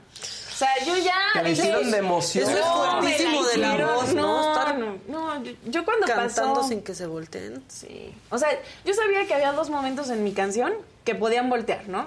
Ya había pasado el primero, no se Sí. voltea ninguno y dije, Híjole. ya, Ya valió. valió. Y ya como que cantaba automáticamente, ¿sabes? O sea, ya nomás por inercia. Y solo pensaba en mi mente, ¿qué estoy haciendo aquí? ¿Qué estoy haciendo aquí? ¿Por qué vine? ¿Por qué esta canción? ¿Por qué todo? Y bueno, ya nomás abro los ojos y veo a los cuatro volteados y dije, ¡ah! Pues la emoción total. Y todos me hablaron súper lindo, pero ella me dijo, si te vienes en mi equipo vamos a cantar Luz sin Gravedad. Y dije, Ah, ya con Ya eso. con eso. Ya con eso. ¿Quiénes eran los otros coaches? A, Eh, a Ricardo Montaner. Ricardo Ah, Montaner, A Lupillo Rivera. Lupillo Rivera y, y, Jair. Ajá. Ah, o sea, ahí fue cuando se hicieron novios Lupillo y Belinda. Ahí fue entonces. el tatuaje. En el after, en el after de la voz, de la final, ahí tatuaje. Ah. Que salió a la luz eso. ya, sí, o sea, sí. ¿cómo que en el after? Ahí vieron el tatuaje. Nadie sabía del tatuaje. En el after, pues, uno ya trae una que otra copita. Sí, ya- ya te estás divirtiendo. Ahí nos enteramos todos y se enteraron, el, se enteró el mundo entero. ¿no? Ay, Lupillo, ahí sí se... ¿Que ahora qué traía? Se puso todo negro, creo, Sí, ¿no? Ya se lo, sí, recién escuché un Ah, podcast donde dijo que ya se lo había tapado. Se lo había tapado. Sí, sí, O sea, sí. te tocó todo eso. Me tocó todo eso, sí, sí, sí. Me tocó una voz antes de entrar a la pandemia, entonces Sí. también, este... Claro. ¿No, ¿No te dijo el secreto Belinda de cómo hacer para que se tatúen este, los hombres Ay, su nombre, no, su cara? Santa Belinda, caray. No, me La- faltó la pedirle santa patrona de los enculados, De la- ¿no? Sí, sí, sí. Sí. Oye, ¿y se han vuelto a ver? No, no sé. eh, ay, no, no recuerdo. No, sí, claro. Sí, sí, sí, sí, ya nos vimos otra vez. Y cuando estrené mi primer sencillo, Ajá. me mandó un video deseándome como mucha suerte y, y Qué la padre. verdad, súper Bien, bien, tu linda, ¿eh? maestra. Sí. También Escogiste bien. Sí. ¿Participaste en, en WandaVision? Sí, sí, fíjate que a partir de la voz, pues eh, como que la gente te brinda un poco más de oportunidades y se me abrieron algunas puertas en el doblaje musical, que era algo Mira, que yo moría por hacer. Sí, y bueno, eh, es- he estado en dos películas en Netflix, una que se llama Jingle Jangle, que es de Navidad. Está increíble, de verdad que, aunque ahorita no es Navidad ni es la época, vale muchísimo la pena porque el soundtrack es bellísimo.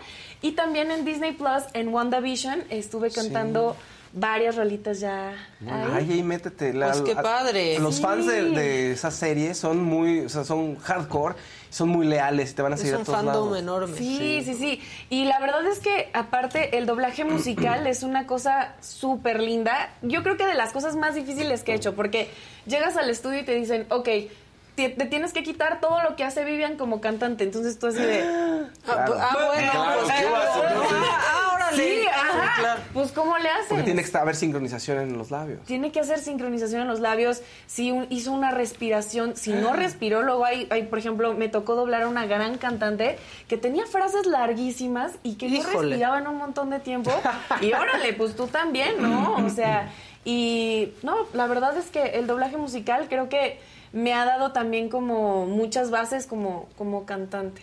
Claro. ¿Y qué más viene, Vivian? Bueno, pues este año voy a sacar mi primer EP este, en regional mexicano, entonces pues estoy feliz de la vida. Habrá algunos temas míos, algunos de Luciano, algunos de otros compositores. Y bueno, pues también se vendrán nuevas presentaciones, así que los invito a que me sigan en mis redes sociales como arroba Vivian Baeza, Vivian con V y doble N, para que se enteren un poquito más de lo que estoy haciendo, eh, de las presentaciones que se vienen. Recién estuve en la feria de San José Iturbide de Guanajuato, alternando ahí con Eden Muñoz, y bueno, se armó una fiestota. Fue esto hace ocho días, y bueno, la pasamos increíble. O sea, tú ya no sueltas el regional mexicano, ya No, es lo ya tuyo. soy de aquí. Pues es que, ¿sabes qué? Nací con, Con eso. esto. Sí, la verdad es que sí intenté experimentar en el pop. Claro. Un poquito en el RB, hasta tantito medio. Sí, RB, jazz, así, que son géneros que también suelo escuchar muchísimo, pero me saben mejor las de, las de mariachi. Pues es que esta está bien padre, ¿eh? Ay, Sí. muchas y quieren ver si puedes cantar alguna otra. Claro, por Yo supuesto. No sé cuál. Porfa, sí. Por supuesto, pues tengo otra canción que ya también está disponible, se llama Opaco, esta canción que compuse justo al lado de Alejandra Seger y de Luciano Luna, que habla de ese brillo en los ojos. O sea, cu- cuando tú, eh, eh, esa persona que tiene esos bri- ese brillo en los ojos cuando te ve, pero que un día captas que ya se le fue. Híjole, no, ya todos bueno. aquí nos vamos a aventar a Sí, palmas. caray, así. esa mirada se vuelve como opaca, Claro. Sí. pero el que tiene el problema es él, no tú. Pues o sea, porque tú no descuidaste la relación. Entonces, esto dice más o menos así. La luz de tus ojos ha empezado a ir. Cuando me saludas, cuando hablas de mí. No volteas a verme al cruzar la puerta. Ya no sientes celos si me ves salir, ni me das un beso antes de dormir. A ningún te quiero ya le das respuesta. Seguramente vas a culparme, vas a decir que ya no soy la misma de antes. No sé si te cambiaron o solito te cambiaste. Los dos sabemos que el amor no volverá a encender. Si vas a irte, no lo pienses, vete de una vez. Has vuelto tan opaco, brillas este sol un rato. Yo brillo más mientras que a ti se te acabó el encanto. Los dos sabemos que en el juego estás perdiendo tú. Que quede claro que tu adiós no apagará mi luz. Y de algo estoy segura, pa' tu mala fortuna. Como tú hay mil y como yo no encontrarás. Ay, ninguna.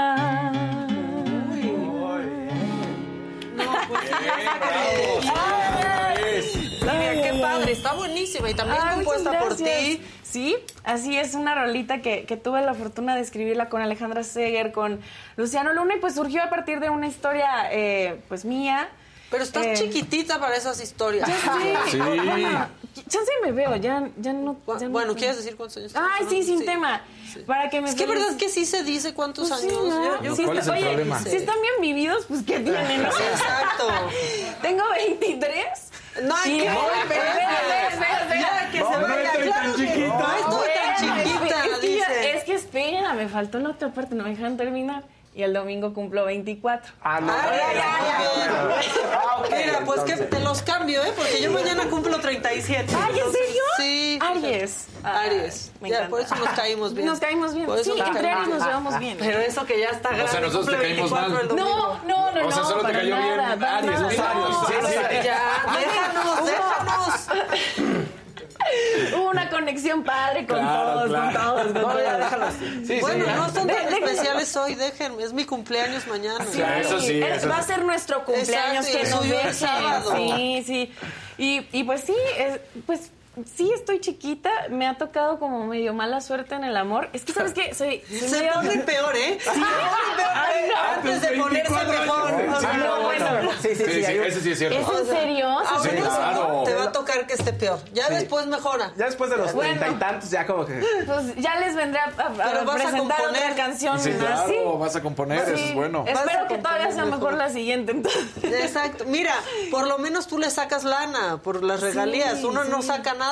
Ay. Porque no hace nada con su dolor. No, pues un día cuéntame tu historia y la hacemos canción y, Uy, y pues disco, aquí- un disco entero. Un disco y ahí nos, nos repartimos las regalías. Muy bien, pues Ya nos está. juntamos para escribir.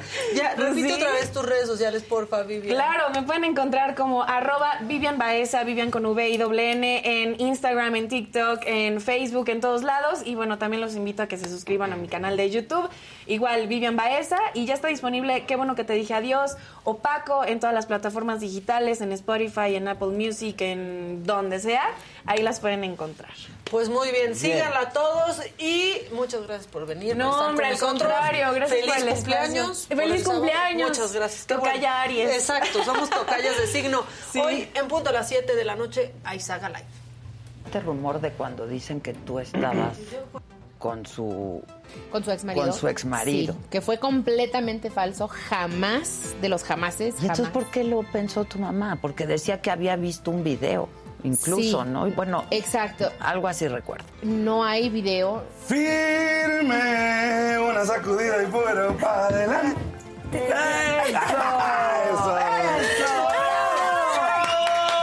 ¿No te sorprendió el presidente hablando de ti? Sí, totalmente. O sea, ¿qué dijiste? Pues, ¿qué pasó? Es que yo creo que para que te mencionen tiene que haber pasado algo o muy grave o, o muy bueno como, Como el Oscar. Ganaste un Oscar. Ah, pero ahí sí no, ¿verdad? No, sí, ahí sí no. Ahí sí nadie te habló. Fíjate, fíjate, fíjate. Si me echo un soplado, me sale con premio. Si voy a hacer del 2, resulta que no hay papel. Si voy a tirar el miedo, está ocupado el retrete. Mejor me agarro el pajarito y juego con él.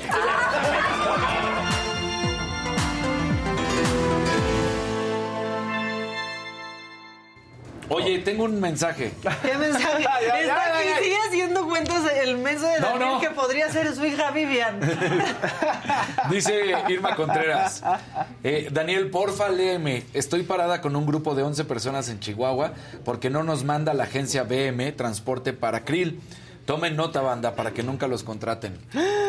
No, que alguien llegue a rescatarlos. Irma, platícanos más para que Oigan, podamos saber qué pasa. Sí, exacto. Y si están de vacaciones, otra vez, hablar, Sí. hablar de eso. O sea, porque vienen las vacaciones y vienen las tranzas también. Y si contrataste un paquete con una agencia de viajes que quién sabe de dónde sacaste y resulta que no, eh, que no existía. Exacto. Hace ratito decían, ¿por qué no han dicho nada del, de lo del globo? Lo hablamos ayer, Claro. sí, este, mucho tiempo, ya está pues en el hospital, pero en calidad de detenido el, el piloto del globo, que en cuanto vio el problema, saltó antes. Y lo habían ayudado a escapar. y lo ayudó su empresa este, a escapar, una empresa que no tiene los certificados ni los permisos necesarios para hacer esos este, No, sobrevuelos. terrible. Justo, o sea, a mí se me haría una experiencia padrísima Es la del increíble. globo. Nunca me voy a subir. Sí, yo- Nunca me voy a subir en mi vida. Yo lo hice por... Es que te acuerdas que tenía un programa de deporte extremo y muchas cosas y al aire libre, si no te acuerdas. el chat, y y el entonces- chat ahorita es las. No, entonces sí, era sí. el cuas. Daniel era el cuas. Entonces sí hice justo el globo Eso. arriba de, de Teotihuacán, el globo,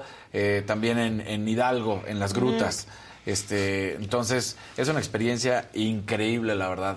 Pero, como bien dices, en aquella ocasión, y más teniendo cámara, pues, este... Sí, vas con una eh, empresa. Vas con una empresa, todo legal, todo bien hecho, con instructores que han tomado cursos, no es nada más de, ay, sácale el fuego y ya, porque pues eh, desde eso es un error, eh, si no lo saben hacer. Sí, no, Entonces y- son pilotos certificados en la Feria de León, o sea, sí. Bueno, en la Feria de León la verdad es que ha habido nada de, de incidentes. Creo que lo más que ha pasado es que una vez un globo tiró un rotoplasma, Sí. ¿no se acuerdan?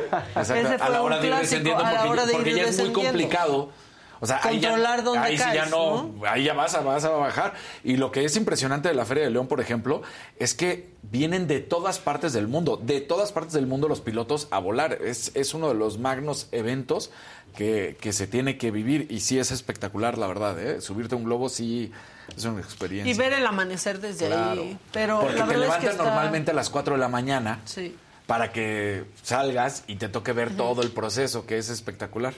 Pues sí, este, pero e- eso estuvo horrible, la verdad. Horrible. La narración de la gente Sí. que está viendo No, eso desde, desde abajo es todavía peor y pues no no hay nada Sí, todavía más que está en calidad de detenido. Eh, a la niña que sobrevivió la trasladaron a otro hospital para seguirla atendiendo. Ayer creo que pasó eso, vía aérea, se la llevaron ahí en helicóptero y pues los padres de la niña que Que fallece, sí. No, horror. Por tienen- negligencia, Y sí tienen que ¿no? estar muy al pendiente ahorita que están en vacaciones, como lo decías, porque hasta el parachute, Ujú, ahí sí, en, claro. en Acapulco, o sea, hasta, o en cualquier otra playa, ¿no? Pero hasta el es que parachute esos o la banana. luego no sabes en qué, la verdad, no sabes este en qué condiciones No. están, si tiene un hoyo, si no. Yo he visto No, gente, eso sí me tocó ver, que se llegó a estampar Claro. con una A mí pared. me tocó ver cómo hasta se desprendió de suerte, estaba arrancando y entonces no estaba tan alto. Y cayó al mar. Y, cayó al mar, pero... Eso y los Sí. paracaídas es algo Pues que en no Puerto me- Vallarta hace no me unos años, ¿se interesa. acuerdan también?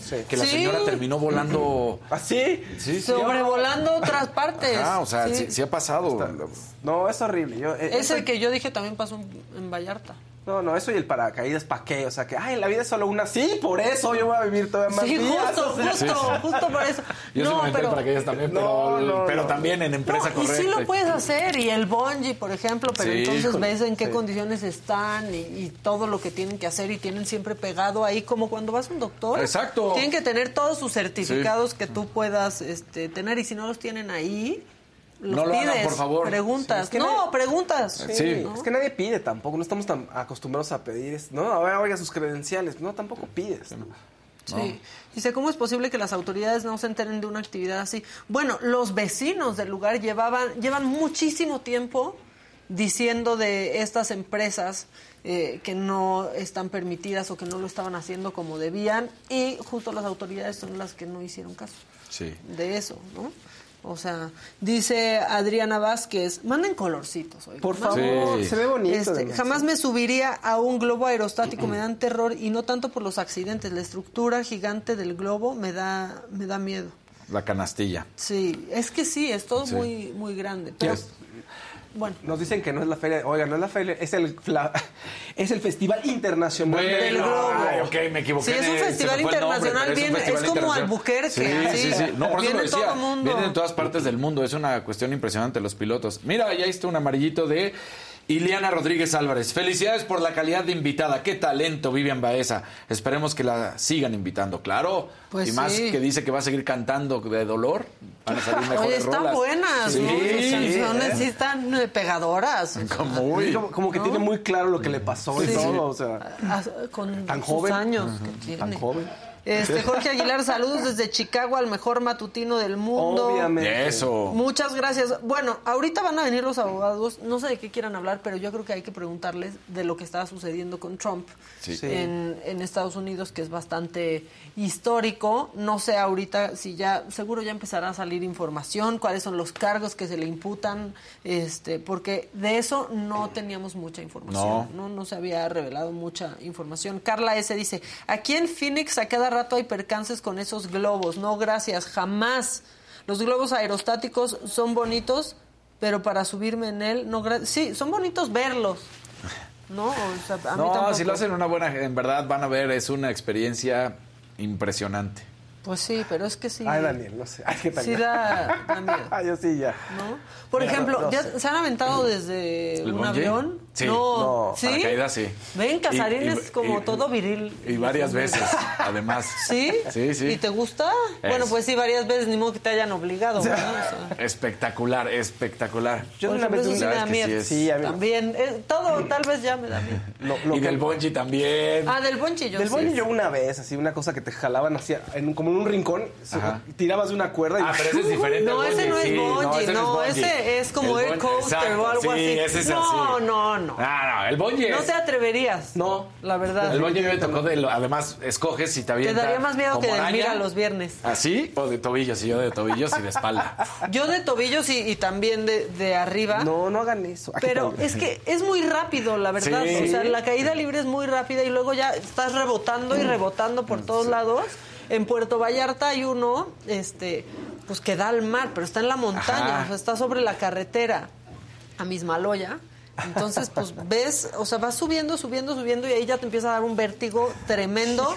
Llegas a la palapita, donde te ponen ya, este, pues todo, firmas que si te mueres, pues es tu culpa porque tú fuiste. Sí. Y te avientas, pero es padrísimo. Y ahí sí depende el peso. A veces hay unos que sí se mojan, que sí tocan el, el El- mar, y otros que no. Yo No, salí seca, seca, pero sí está padre. El paracaídas, por ejemplo, también es lo mismo. O sea, porque te vas arriba de los 10 mil pies Ujú. y es un minuto de caída libre, no es nada. Sí, Pero bueno, un minuto de caída No, libre. es, es espectacular. Y luego ya, pues vas planeando en, en- ¿En con cuál el globo, ¿no?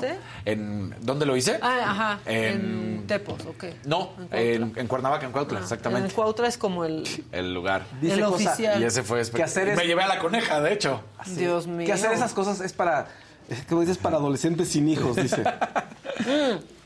Sí, es como que sí tienes que traer claros Sí, tus beneficiarios. cosas las hice algunos Sí, o años sea, sí, ahorita. sí tienes que tener claros tus beneficiarios. Sí, claro. ¿No? Sí, O sea, sí, sí. Yo, yo creo que sí. Una vez eh, cuando yo vivía en Puerto Vallarta, aquí ya estamos platicando, fíjense, Claro. lo que llegan los abogados, este, fueron mis tíos de, de visita. Ajá. Y dejaron a sus esposas, o sea, a mis tías, de no, vamos a ir con los niños a pasear en las bicis. Y nos llevaron al bungee. Este, y no sé por qué llegó una de mis tías que nos interceptó. Ah. Justo cuando se iban a aventar mi, mi tío Arturo y mi tío Luis. Pues se aventaron de todos modos y ahí siguen vivos. Pero este sí pasó. Los cacharon. Que me lleves a tirarme el paracaídas. Te la, te la pasarías increíble. No creo, no creo, no creo. O sea, seguro sí, Le pero- puedes preguntar a la- Eh, bueno, se los lleva Casarín y se pueden aventar bueno, llevé, con llevé a mis papás. ¿Y se aventaron? Sí. Mi mamá la pasó muy mal, la verdad, porque se marea. Es que, a ver, el truco Es está que la cuando- avioneta. No, la avioneta no tanto, pero cuando caes, después de ese descenso de un minuto que es increíble, luego ya se abre el paracaídas y es la bajada, ¿no? Ahí, Yo voy a ser feliz hasta que se abre el paracaídas y ya no me muero. ahí la bronca es que te puedes marear. Porque si empiezas a ver para abajo, y obviamente estás descendiendo, entonces tienen que descender y son giros hacia abajo. Que hay algunos pilotos bien gandallas que dicen, ¿quieres bajar rápido y te, todavía hacerlo extremo? Pero ellos Y quieren te- bajar rápido clavan para volverse así. a subir Ah, con un nuevo ya. cliente, ¿no? Porque les pagan también por, por, por caídas. Sí. Entonces, The most exciting part of a vacation stay at a home rental? Easy. It's being greeted upon arrival with a rusted lockbox affixed to the underside of a stranger's condo. Yeah, you simply twist knobs, click gears, jiggle it, and then rip it off its moorings, and voila! Your prize is a key to a questionable home rental and maybe tetanus. When you just want to get your vacation started by actually getting into your room, it matters where you stay. At Hilton, we deliver your key right to your phone on the Hilton Honors app. Hilton for the stay. Let go with ego. Existen dos tipos de personas en el mundo: los que prefieren un desayuno dulce con frutas, dulce de leche y un jugo de naranja, y los que prefieren un desayuno salado con chorizo, huevos rancheros y un café. Pero sin importar qué tipo de persona eres, hay algo que a todos les va a gustar. Los crujientes y esponjosos Ego Waffles. Ya sea que te guste un desayuno salado, con huevos o salsa picante encima de tus waffles, o seas más dulcero y los prefieras con mantequilla y miel. Encuéntranos en el pasillo de desayunos congelados. Lego with Ego. Es, pues te bajan hecho la raya. A mí me tocó una vez, pero. Y entonces sí te mareas horrible. Entonces a mi mamá no dijo que sí, pero sí iba viendo para abajo y entonces te mareas. Entonces el truco es cuando te empiezan a bajar al horizonte y le dices, no, no, no, aquí tranquilito, vamos bajando. Y ya. No, a mí mi parte favorita de Cuautla, de ir, porque he ido con algunas personas, es regresar y comer algo. O sea, no, lo, no disfruto esa ventada. Una No, asesina muy siento- rica. Exactamente. No, no tienen que hacer algo extremo para vivir, ¿eh? Vamos, O sea, Majita, me vuelvo a aventar. Feliz de la vida. Este, otro día con más carnita. Ya llegaron los abogados, ¿verdad? Ya los vi, ya los... Bueno, no los veo, pero los siento. Oye, en la, Los zona de confort, en la zona de confort el barco también se mueve bien feo, ¿eh? Ah, O yo sea, en los barcos no me mareo nunca, ni en nada de eso, porque pues crecí en el mar. Vénganse Ya- para llegaron acá. los abogados. Vamos a hablar ¿Ya de... pasamos? Sí, Sí. del expresidente Naranja. Pues solo porque tú lo pediste.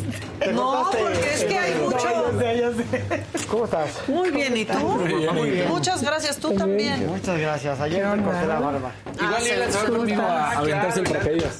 No, hombre, ¿qué nos no, O sea, no, no, no, no. Yo no sí, soy ¿por de- qué alguien se tendría que Mira, aventar de un muchas paracaídas? emociones fuertes en mi vida. Oye, yo fui al, al, al Globo hace relativamente poco con toda mi familia. Se me ocurrió que ¿A era una buena idea Teotihuacán? a Teotihuacán de celebrar así el Día del Padre, además. Dios mío. Entonces ahí Pero en una buena empresa Pues y mira, todo. no sé, digo, se supone que sí, pero la verdad es que, que ahorita Ilan me estaba diciendo, está en la estadística, entonces creo que yo, no- yo no algún revisé día- la Algún estadística. día va a haber un accidente. Digo, es el único que Oye, escucha. pero han reportado no. muchos incidentes Sí, en Cuando yo Teotihuacán. lo hago, ahí justo te, porque te digo, lo he hecho en varias. Ah, pues a mis papás, a mis papás en ese programa lo llevaban. No, sí, llevas a También todos lo subía pero bien. cuando pasas arriba de una desperamés, no sentiste, o sea, vas a ser como show, pero como que así O sea, yo, yo- me gustó mucho, es la una verdad. experiencia espectacular. Pero fíjate que mi hija, justo lo que le estaba contando Ilan, la más chica, a la hora que llegas, ya ves que estás ya para, para Sí. ¿no? Y en ese momento prenden el, el, blo- el globo. Y en ese instante que oyó el... Dijo no. Ni Y no se subió. La más chica El de mis flamazo. hijos no se subió. Dijo no. A la hora del flamazo. Entonces quedó ella con eh, una amiga mía que desde el principio íbamos con ella, bueno, con mi amiga Maggie, nuestra amiga Maggie. nuestra amamos amiga todo- que grabamos, Maggie Heggie, que Maggie amamos. Ella se quedó cuidando y le dijo, ustedes vayan, hagan lo que sea. Y no se subió tampoco. Entonces quedaron la hija chiquita de Maggie, Maggie, mi hija, y el suegro de Maggie. Se quedaron abajo y yo, igual que tú, ¿eh? con mis papás, mis otros hijos, mí eh, varios se amigos. Íbamos así, así No, como. pues era un globote, Era un hace una globote. canastota. Éramos 12. Wow. Sí, entonces ahora que, que empiezas a oír esto, híjole, sí. Yo todas esas cosas, a, a- a la Delta también lo he hecho. A la hice- Delta también. luego hice una cosa como estilo bungee, que no era bungee, era caída libre. Te subía también una No, grúa. Casarín, pues. Y entonces, esa sí te, esa te- sí te no amarraban así como en fetito, porque te explicaban que a la hora de caer a la red, si tú traes los- las manos abiertas, se te puede atorar los dedos en la red y, y te Ah, puedes no, llevar. no. Entonces, entonces No, te, te amarran y es una cosas- caída libre mira, así. ¡fum! ¿Cómo nos lo has puesto que vamos a hablar de algo más agradable? Y es Trump. Y es el o hombre sea, naranja. Te- te- te a el cheto. En, en mi profesión, yo por lo general nada más tengo dos sentimientos: terror y alegría. Yo no puedo tener más emociones. Me muevo en esas, me Sí, yo también me voy de ahí a esos deportes me los Sí, aventé yo ya soy aterrorizado todos Paracaídas, días. ¿te has hecho en mi Sí, paracaídas? y varias veces. Le dijo, Sí, "Diga que con miedo papás". ya vivo en la Ciudad de México, Sí. ¿ya para qué? Y no me O llevé a mis papás de 40 años, me los llevé a- hace 5 años, o sea, de 65 Cuidado y con los 63. 40, acuérdate la pasaron, pa- la pasaron increíble. Sí, no, no, no. Volamos sobre los cuartos. Pero espérate, es- o sea, los- vola- se aventaron de 60 años. No, bueno, sí, Y los dos fueron felices. Digo, le platicaba a Maca y a Faust que mi mamá la pasó un poco peor porque sí se mareó al final. Pero... Abrimos la caja de Pandora Sí, con, no, con Sí, está Daniel. Ya estamos, la gente está volviendo a escuchar la historia del Sí, brinco y con su padrísimo. mamá y todo, yo pero me- bueno. Un pequeño detalle que les quería compartir. Por Max, favor. que es mi, mi primogénito, adoración de mi vida, querido y conocido. Y luz de tus ojos. luz de mis ojos. Heredero plenipotenciario. Heredero, sí, Maximiliano primero, el heredero. Maximiliano primero. Hace años, estábamos, eh, él estaba obsesionado con el parapente, nos invitaron a Valle y nos dicen, nos vamos a llevar a que vean la vista de Valle desde donde se lanza el parapente. Y desde que llega Max, En la dice, piedra, yo me, sí, dice, me quiero aventar. Y le digo, no, ¿cómo crees? No dejan que los niños de 7 años se avienten. Dice, claro que sí, claro que sí. Y llegamos y me dice, sí, dejen que se avienten los niños. ¿Me vas a dejar? Y yo dije, pues claro, obviamente le No voy a decir que no. Seguro que no. Entonces le digo que sí. Y llega y lo primero que dice, oye, ¿se puede aventar un niño de 7 años? Dicen, claro que sí. Entonces, para no ser un mentiroso, porque no hay que ser mentirosos con los niños, dije, bueno, está bien, vas. Porque luego crecen y Sí, desconfían. se- y o sea, la palabra, sus tesis. tu La palabra es lo más la importante, palabra ¿no? es muy importante. Y yo siempre le digo a Max, regla número uno es no mentir. O sea, la podemos cagar, pero no podemos mentir. Entonces, se, avienta- se va a aventar. Y obviamente, pues, no se va a ir solo con el cuate. O sea, Claro. entonces me tuve que aventar yo atrás de él. Bueno, todavía iba yo atrás de Max y yo aterrorizado. Nada, oía los gritos de alegría de Max. Y el, y el piloto de mi parapente estaba dando vueltas y decía, güey, yo no quiero la vuelta escénica. Sí, No, recto, no, vámonos derecho, a yo no duras quiero ver. penas Llegué al baño. ¿A qué hora se acaba esto? Y me dice Max, fue lo mejor de mi vida, vamos otra vez. Dije, no. Y lo desheredó. Sí, Max ya vive en otra casa. No, pero en fin, así. El parapente es padre, o sea, así. No, no, no, sí, sí, si no eres un collón como el de la voz, sí, es padrísimo. Pero yo estaba aterrorizado. Mira, te, te quería comentar algo antes de hablar de Trump. Estoy leyendo eh, la biografía de Matthew Perry, la de Friends, Lovers and a Big Terrible Thing, que sobre todo trata de su vida, pero sobre todo de la adicción.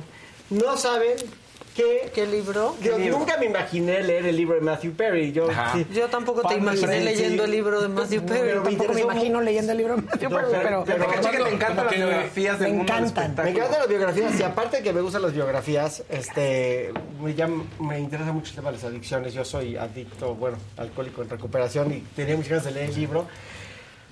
Qué recuento tan importante para todas las personas que les ha costado trabajo o que, que están sufriendo. Es una historia muy inspiradora acerca de lo que es la recuperación para alguien que le está costando mucho Fue adicto, ¿verdad? A, a los painkillers. y, las- a- y alcohol. al Él, él dice, hay, hay tomas sí. por ahí de que te encuentras de repente en Instagram y así, tú ya lo sabrás, que dice, cuando estoy muy flaco, es, es, Es- este, es- pastillas. es pastillas, cuando soy gordo es alcohol. Es Es alcohol. alcohol. Y, y que además lo que platica también, que es este una cuestión que eso yo no lo he leído, tú lo, pero que en verdad ellos fueron fundamental porque pues lo apoyaron en todo momento, ¿no? Pues sí eran amigos, al parecer sí, sí, Sí, hicieron un grupo. eran amigos. ¿eh? Y, y lo que es increíble es que este cuate que tiene toda la fama y toda la belleza y todo el carisma, habla acerca de este tema de sentir que no eres suficiente, ¿no? de tener esa sensación toda tu vida de que no eres suficiente. Sí, siendo de- mundialmente conocido. Claro.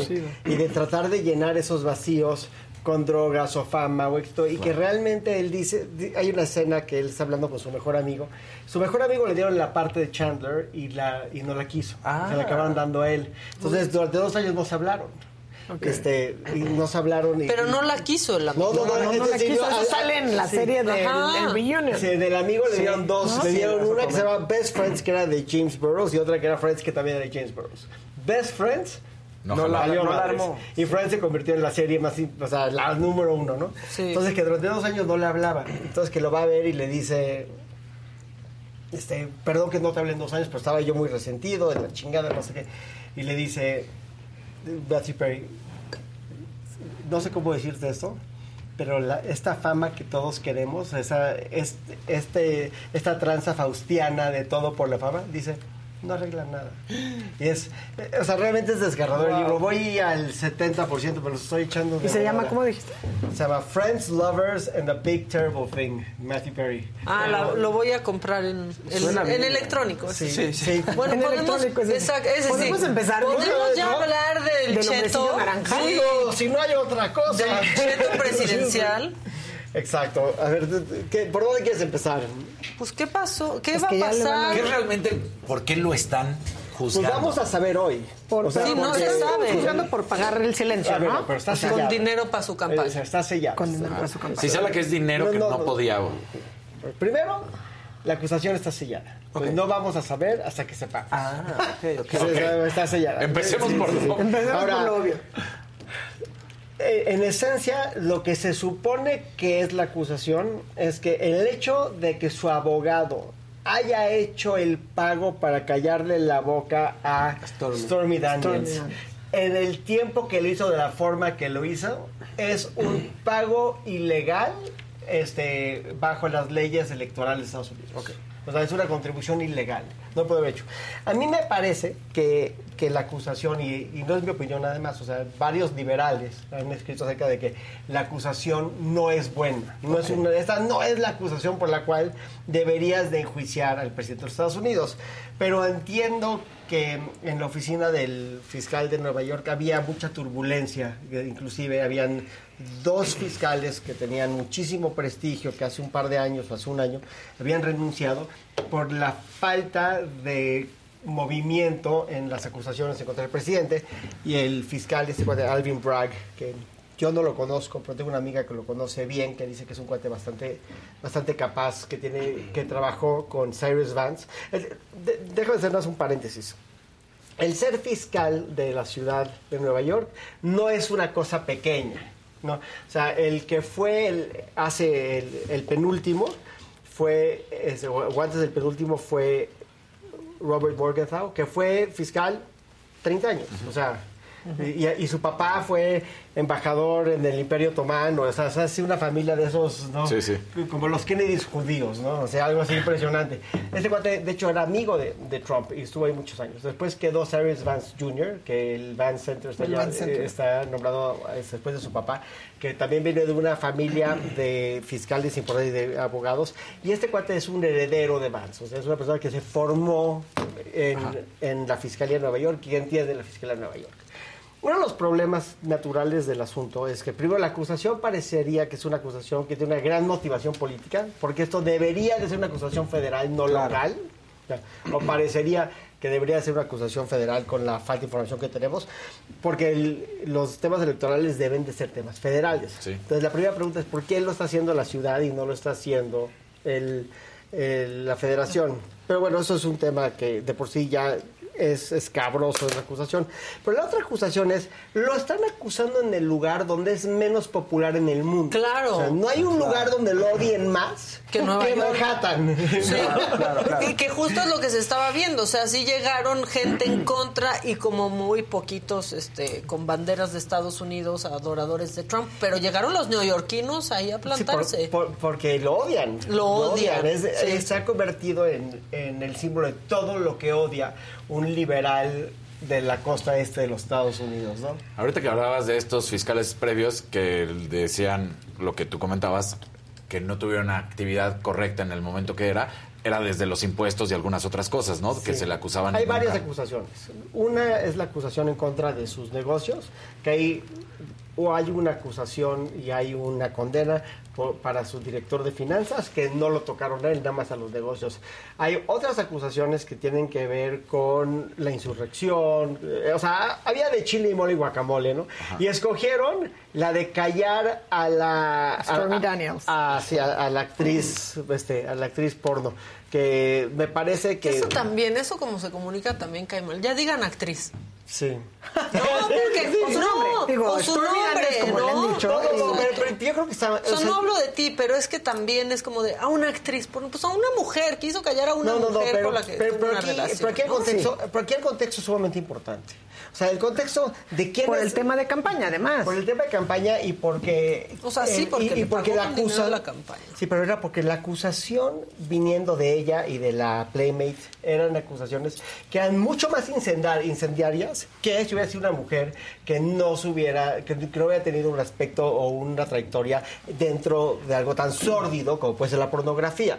Es decir, no es lo mismo que hubiera hubiera acusado una mujer X a que hubiera acusado una actriz pornográfica. Pero que yo, yo creo que ni siquiera es esa la no línea, que creo, creo. que es a donde Ajá. va Maca. O sea, es decir, al final, por lo que se le acusa y por lo que se hace tanto escándalo es porque vienes de un país, de un eh, partido conservador, ¿no? Exacto. Entre comillamos la parte de hacia qué se refiere Sí, los conservador. republicanos que aman a la familia, que hasta tienen cuatro, ¿no? Aman a la familia, tienen, Sí. exacto, todos con tantas ganas, y entonces estás comprando el silencio en plena campaña, lo que hace que los recursos además están por lo menos etiquetados aparentemente como ilegales también para el pago. Eh, por lo menos eso decían en la lectura del cargos que como dice Ilan no conocemos. Entonces tiene que ver con eso, es vas a callar a una actriz porno con la que sostuviste una relación en medio del escándalo que más surgió, acuérdense que no era una sola mujer. No. O sea, ¿no? Entonces, No, y lo que es declaraba tema. sobre declaraba él. sobre las mujeres, la manera como se es digo otra que al charla. final Sí eso suena más importante, como dice... eh, Es más nota, es más Es nota, más es nota, más pues pero también denota la otra, Pero ¿eh? es que por eso O lo sea, hacen, porque es más nota cuando estás queriéndole pegar, porque además surge en campaña que hables que le pagó no a una mujer por callarle y por tener nada más una relación o una affair, Claro. digamos, Una extramarital, porno. sino que es una actriz O porno. sea, Entonces, es que cualquier mucho más persona que tenga una computadora puede meterse y, Y que- verla. Y que, Exacto. baji- y que bajita la mano, veladamente, se habla mucho de que muchos actores y actrices en el mundo de la pornografía prestan servicios. Que también eso es un tema moral ahí que, que está velado, pero que la gente que está dentro de la industria lo sabe. Pues no lo dudo. Al Entonces, final del es, día- co- es un te- o sea, sí, como decía, creo que es algo mucho más sórdido lo que hay detrás de esa Es etiqueta. sórdido, es no nota. debería. O sea, lo hacen, es nota, o sea, es es nota. nota, es Eso es nota. Y eso sigue siendo nota. Y entonces, incluso ahorita, en el momento en que van a procesar, como dice Ilano, y no es el mejor momento, a lo mejor no es el mejor cargo, vamos a saber, etcétera, pero sigue siendo nota que sea Stormy Daniels. Y esa es la razón por la que lo escogen, ¿no? O sea, ¿por qué escogen ese cargo? Porque ese es el que se mediatiza, ¿no? Eh, yo, yo comparto Porque la nada, idea nada en contra de la pornografía de las actrices porno, al contrario, yo, yo no me meto con los hobbies de nadie, nada más estoy Claro. diciendo que No, pero y ese es punto- el con que una hacen- industria, que hacen es una industria, ¿no? O sea, es una es una industria, industria. es una industria. E incluso ha habido, pues normal, ahorita hay hasta iniciativas como de hacer la industria con directoras para darle un giro a la industria, Pero etcétera. existe. Pero eso es lo que dice, lo que Sí, dice es que Maca. aquí me dicen, Maca, no romantices, esa actriz porno, es pues no se romantiza, pero, perdón, está haciendo un trabajo en el cual factura, o sea, O sea, no, no, no, a ver, exacto. sí, sí, sí. Para Están otras otras ligas, a eso nos ¿no? referimos. Están unas ligas, Está- estamos ¿no? hablando Claro, de. donde o estás sea, en acceso estamos hablando de algo que pasa en una esquina. Claro. No es un Eh, drug deal. exacto. No es un drug deal. Sí, no, no, no estamos sí. hablando que, que pasa No, en una profesional de algo. Estamos hablando de una mega industria que, es, que Ajá. creo que deja 10 mil millones de dólares al año. Es una cosa. Y dentro de la industria, de aquellos que tienen acceso a prestarle servicios a la élite de los Estados Unidos de Norteamérica. Exactamente. ¿no? O sea, porque no cualquiera. Exacto. Pero en Es esencia. tan en importante el porno que iba cambiando la manera en que se veía, eh, por ejemplo, de beta a VHS, de VHS a Ah, CD, no. este, O sea, en la innovación, o sea, en la innovación es- tecnológica, los videojuegos y la industria del porno van a la vanguardia de todo lo demás. de entretenimiento. Pero, pero nada más para darle contexto, eh, para, para poder di- di- dimensionar. Hablar de otra cosa. En su momento, porque Playboy ya no es la marca que era. Sí, ya no. Y- y- pero en su momento, Playboy vendía 7 millones de ejemplares al mes. No hay artista que vendía 7 millones de discos al mes. Estamos hablando de un negocio enorme que ha ido obviamente mutando con el acceso de streaming internet a un negocio multiputri billonario. Estamos hablando Sí. de algo que tiene que está fuera de ya no es algo que, que se tiene que conseguir la clandestinidad, ya es algo que tienes que ir a comprar, que tienes que exponerte. Cualquier persona que tenga un teléfono puede ver un Sí. artículo programático y, te Y que al final del día te dicen, ¿eres mayor de 18, sí o no? Pues sí. Y ya, o sea, Ah, es- que en realidad todo, lo sórdido, lo sórdido debería de ser con qué dinero pagó. Lo sórdido es la eso, mentira. ¿no? O sea, exactamente el fraude mentira. que cometió. La opacidad. claro. Exactamente. La opacidad es lo El uso de los recursos, pero ¿con qué fines? O sea, porque además era para Recursos callar a una persona en, en plena campaña. Ahí es donde tenemos que entender un poquito la esencia de la acusación. A ver, la acusación es Michael Cohen, que era su, su dedo chiquito, que después se convirtió en su enemigo mortal, paga el dinero de su peculio y se le reembolsa. De- ahí de- la acusación está en eso. Es, Y por eso es lo ilegal, ¿no? exacto, Se lo paga una esfondar de persona manera ilegal él una Y campaña. te regresan el dinero, entonces parecería una simulación. ¿no? Hay, hay que entender la acusación en esencia por lo que es. Pero no, no creo que sea la acusación, la- realmente la acusación más sólida en contra Falta. Trump. Y lo que creo es que tiene varias repercusiones políticas negativas. Pero en esencia, quiero decir una cosa antes. De, de sí es impráctico, porque vamos a partir de la base que el, su seguridad personal, el servicio secreto, por ley no lo puede dejar ni un instante. Entonces lo van a arrestar, le van a tomar las huellas al lado de, un, de una persona que lo está protegiendo. Es decir, un policía le toma las huellas acompañado de un agente del servicio secreto que lo está protegiendo del policía. ¿Qué pasaría si lo mandan a la cárcel? Digo, nunca lo mandan a la cárcel, pero ¿qué pasaría? Va a vivir con un policía en la cárcel que lo tiene que proteger en todo momento, porque aparte no puede ser Si cualquier metes policía. a ese, a- Al del servicio secreto que duerma con él en el... O sea, eh, empezamos a entrar unos absurdos porque nadie se hubiera imaginado... haciendo que- cucharita para protegerlo. Sí, exacto. Y que, o sea, por ejemplo, ahorita no es como que ya afectó de inmediato a Trump. Digo, en Nueva York lo odian, pero No, pero le bueno, está en Nueva yendo York, bien. o sea, Ahorita sí. eh, eh, salió el alcalde a, a decir que se iba a respetar, digamos, en términos de libertad de expresión, pero que no querían, o sea, todos los, digamos, Sí. partidarios de Trump que están ahí apostados en, en Nueva York, ¿no? Pues sí hay mucha gente que está a favor de Trump. y Políticamente pues, esas sería un fopa ¿no? del lado de los demócratas. que porque llega que- en un momento que Biden no está nada popular. Eso no lo sé, ¿eh? fíjate que... mi- mi No sé si esto le pueda servir, inclusive. Pero no ha estado tan mal. O sea, Es que le ha servido, pero a. Trump No, pareciera. no, no, pero, pero- pero los números de Biden en general no son malos, tomando en cuenta que es un presidente que un presidente que tiene pocas posibilidades por su edad de ser reelegido. Es decir, los números de Biden no son nefastos y el performance de Biden no es nefasto. Lo que pasa es que el país está tan dividido que no importa a quién le preguntes, o es lo mejor o es lo peor, no hay matices, está todo totalmente... Veía un movimiento ahorita en, en Manhattan, Blacks for Trump. Sí. Por ejemplo, o sea, por una de las personas más racistas. Es como Jews for. Jesus, ¿no? Exacto, o sea, que no lo entienden, ¿no? Judíos, eh, negros por- para, para Trump, y ahí estaban manifestándose con su playera de Black for Trump, y ahí gritándole y Un presidente apoyándolo. que dividió a un país. Y- pero lo sigue dividiendo. Que lo sigue dividiendo. Siento que este tema administrativo, como dice Max, también, o sea, creo que le va a favorecer. O sea, este tema administrativo no le va a hacer De inicio, por lo nada. menos. Pero hay muchas cosas que no entendemos todavía. A ver, ¿qué, qué pasaría? No tengo la respuesta, ahorita hay que analizarla, pero ¿qué pasaría si una persona que está sujeta a un proceso penal o que tiene una acusación penal quiere ser candidato por Partido Republicano? No, O sea, podría O sea, ser el partido presidente. no debería, de- o sea, siendo el partido republicano. Bueno, le entregaron el partido al del esnable, ese es el Sí. problema. Y además en ese sentido como que siento que nuestros vecinos del norte son un poco más abiertos de mente en cuanto a ese tema, ¿no? De digamos, tienen toda esta parte que está muy por encimita de la moralidad y lo que se tolera y lo que no, pero pues al final si les reditúa, digamos, Sí, votos y en términos en estratégicos van a volver a la. Casa Blanca, no les no tienen como mucho empacho en decir, bueno, pues hasta aquí llegan y que sigan. Así lo veo. Déjame platicarles una historia. Yo, yo tengo un, un amigo que se llama Abby Lowell, que es un gran, gran abogado. eh, un abogado de este originalmente de Nueva York que practica en la oficina de Winston en Washington. Y él defendió a John Edwards. No sé si se acuerdan de Edwards. Sí, Edwards claro. fue candidato para vicepresidente cuando Kerry quería ser presidente y perdió. Y lo defendió exactamente de esto de haber dado un dinero porque había embarazado a una mujer este, durante la campaña y de haberle dado un dinero para que se mantuviera esto en secreto. Y adivinen qué pasó. Ganó Edwards y ganó mi cuate Abby Lowell. Hola Abby, si me estás viendo te mando un saludo. Pero ganaron, es decir, ya su- es- esto ya fue materia de un laboratorio en un juicio en, en Estados Unidos y le determinaron que esto no era un delito. Uy, pues es que...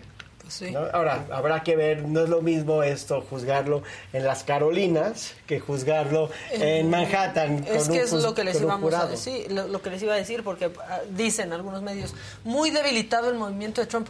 Pues sí, porque están en Manhattan. Sí. Pero háganlo en otro lado y estaría paralizado. Pero justo estaba buscando la imagen de un libro, porque ahorita que Sí. dijiste el presidente que dividió a Estados Unidos, híjole, me regresé porque acabo de leer un libro de Ibra, Ibram X. Kendi y se llama Stamped from the Beginning y justamente habla como que es una historia definitiva, así lo dice en el libro, del racismo en América y a mí me impactó, ¿no? Cómo está desarrollado en tiempos y dice, bueno, pues como que al final, eh, en teoría, él tiene otro libro que se llama Cómo ser antirracista. Pero en este libro, pues la verdad es que lo que te habla es que cómo ha estado dividido desde siempre y hasta nuestros días, ¿no? Llega incluso hasta ese momento, como a la llegada de Trump. Sí. Entonces es súper interesante porque la verdad es que ahí te das cuenta cómo no, no es que haya llegado a dividir, es cómo estas que ideas, no lo hubiera incluso logrado la si fortaleza del título, dividido. por eso es así. Entonces, claro, ahí es cuando más trabajo te cuenta, cuesta en- entender que de repente llega Blacks for Trump, ¿no? Sí, Eh, En esta narrativa que, bueno, pues seguramente también tiene tintes electorales o electoreros y que van de la mano con Hasta donde todo entiendo, lo que hemos estado el, el delito está en cuando tú haces el pago para proteger a un candidato.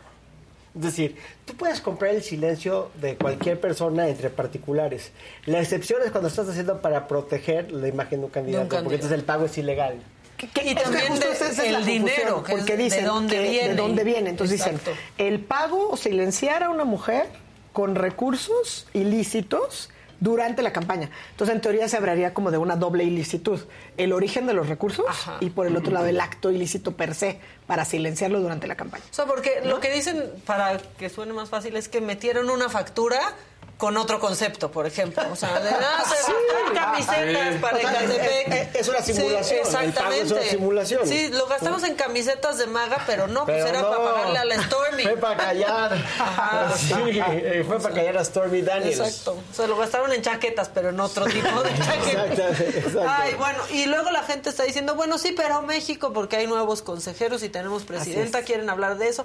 También la foto falsa de Guadalupe. Es que también, también se la gente van no bien- Yo pechito, yo la verdad en los mentir, chats, de- yo ya me cansé a veces, pero a veces sí les contesto, porque además son mis colegas, que entonces en teoría está- están estos chats que tienen bonitos nombres, como en defensa del Estado de Derecho, legalidad, y entonces viralizan eh, la, la, la pashmina que decía Morena. Yo que había visto la sesión completa Sí. del Consejo General del INE, dices, de verdad no se, no se metan ni siquiera No ponerle play, poner la foto. Hay foto cuando llegó, cuando la recibió Lorenzo Córdoba, cuando pasan, posan juntos, la acompaña al, al- al salón del Consejo General.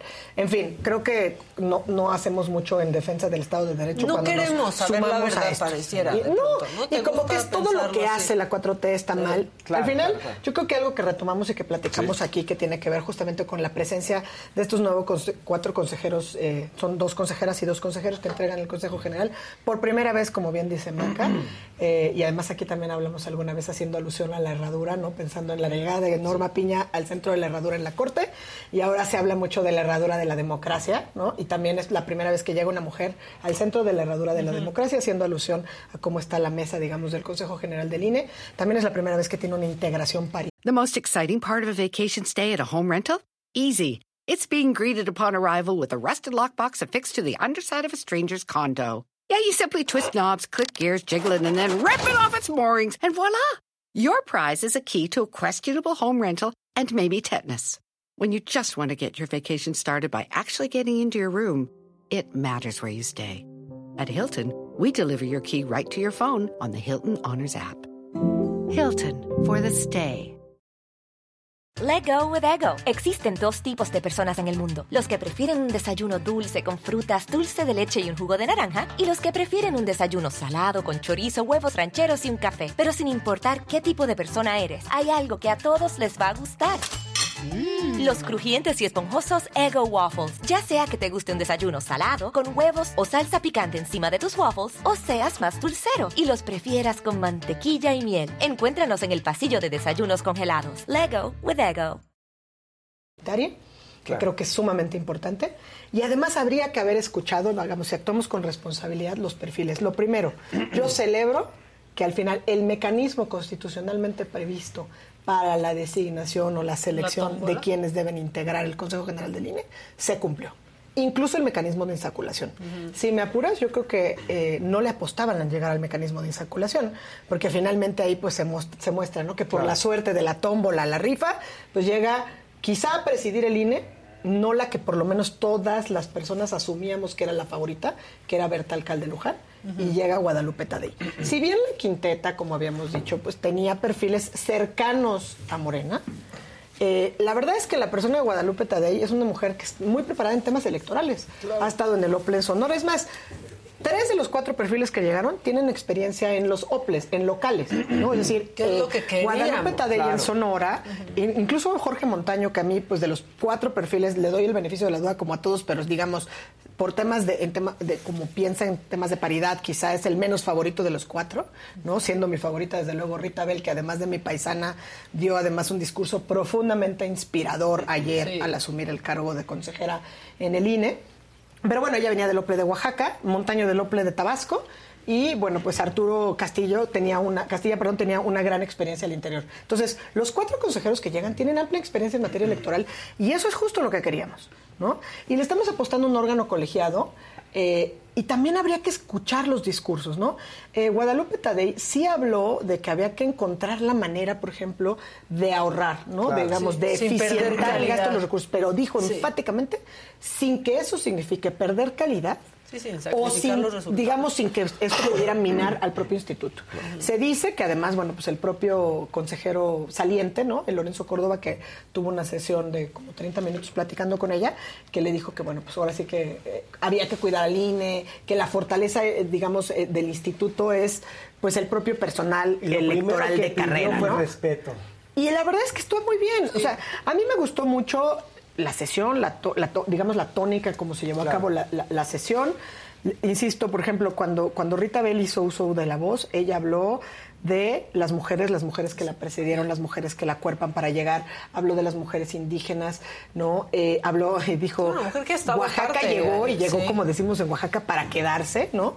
Entonces iba vestida además con un huipil de color morado muy bonito, Y que digamos, no es pose, alusión- ¿no? Que no es pose. Porque aparte Porque ella- siempre ha- sí, de además, y que esto está increíble porque justamente pensando en en plan B o no plan B, en cómo logramos una integración, una representación en nuestras elecciones de los pueblos y comunidades indígenas, de las minorías, obviamente de las mujeres, pues tener un consejo donde se van a discutir todas las reglas, digamos, del proceso para las elecciones, sin duda eso suma. Suma ver estas voces de estas seis mujeres por primera vez en el Consejo General del Instituto y yo por lo menos soy optimista en cuanto a las, eh, digamos, al futuro que, que tiene que venir. Claro. Ahora, eh, la tarea que tiene enfrente Guadalupe Tadei es enorme.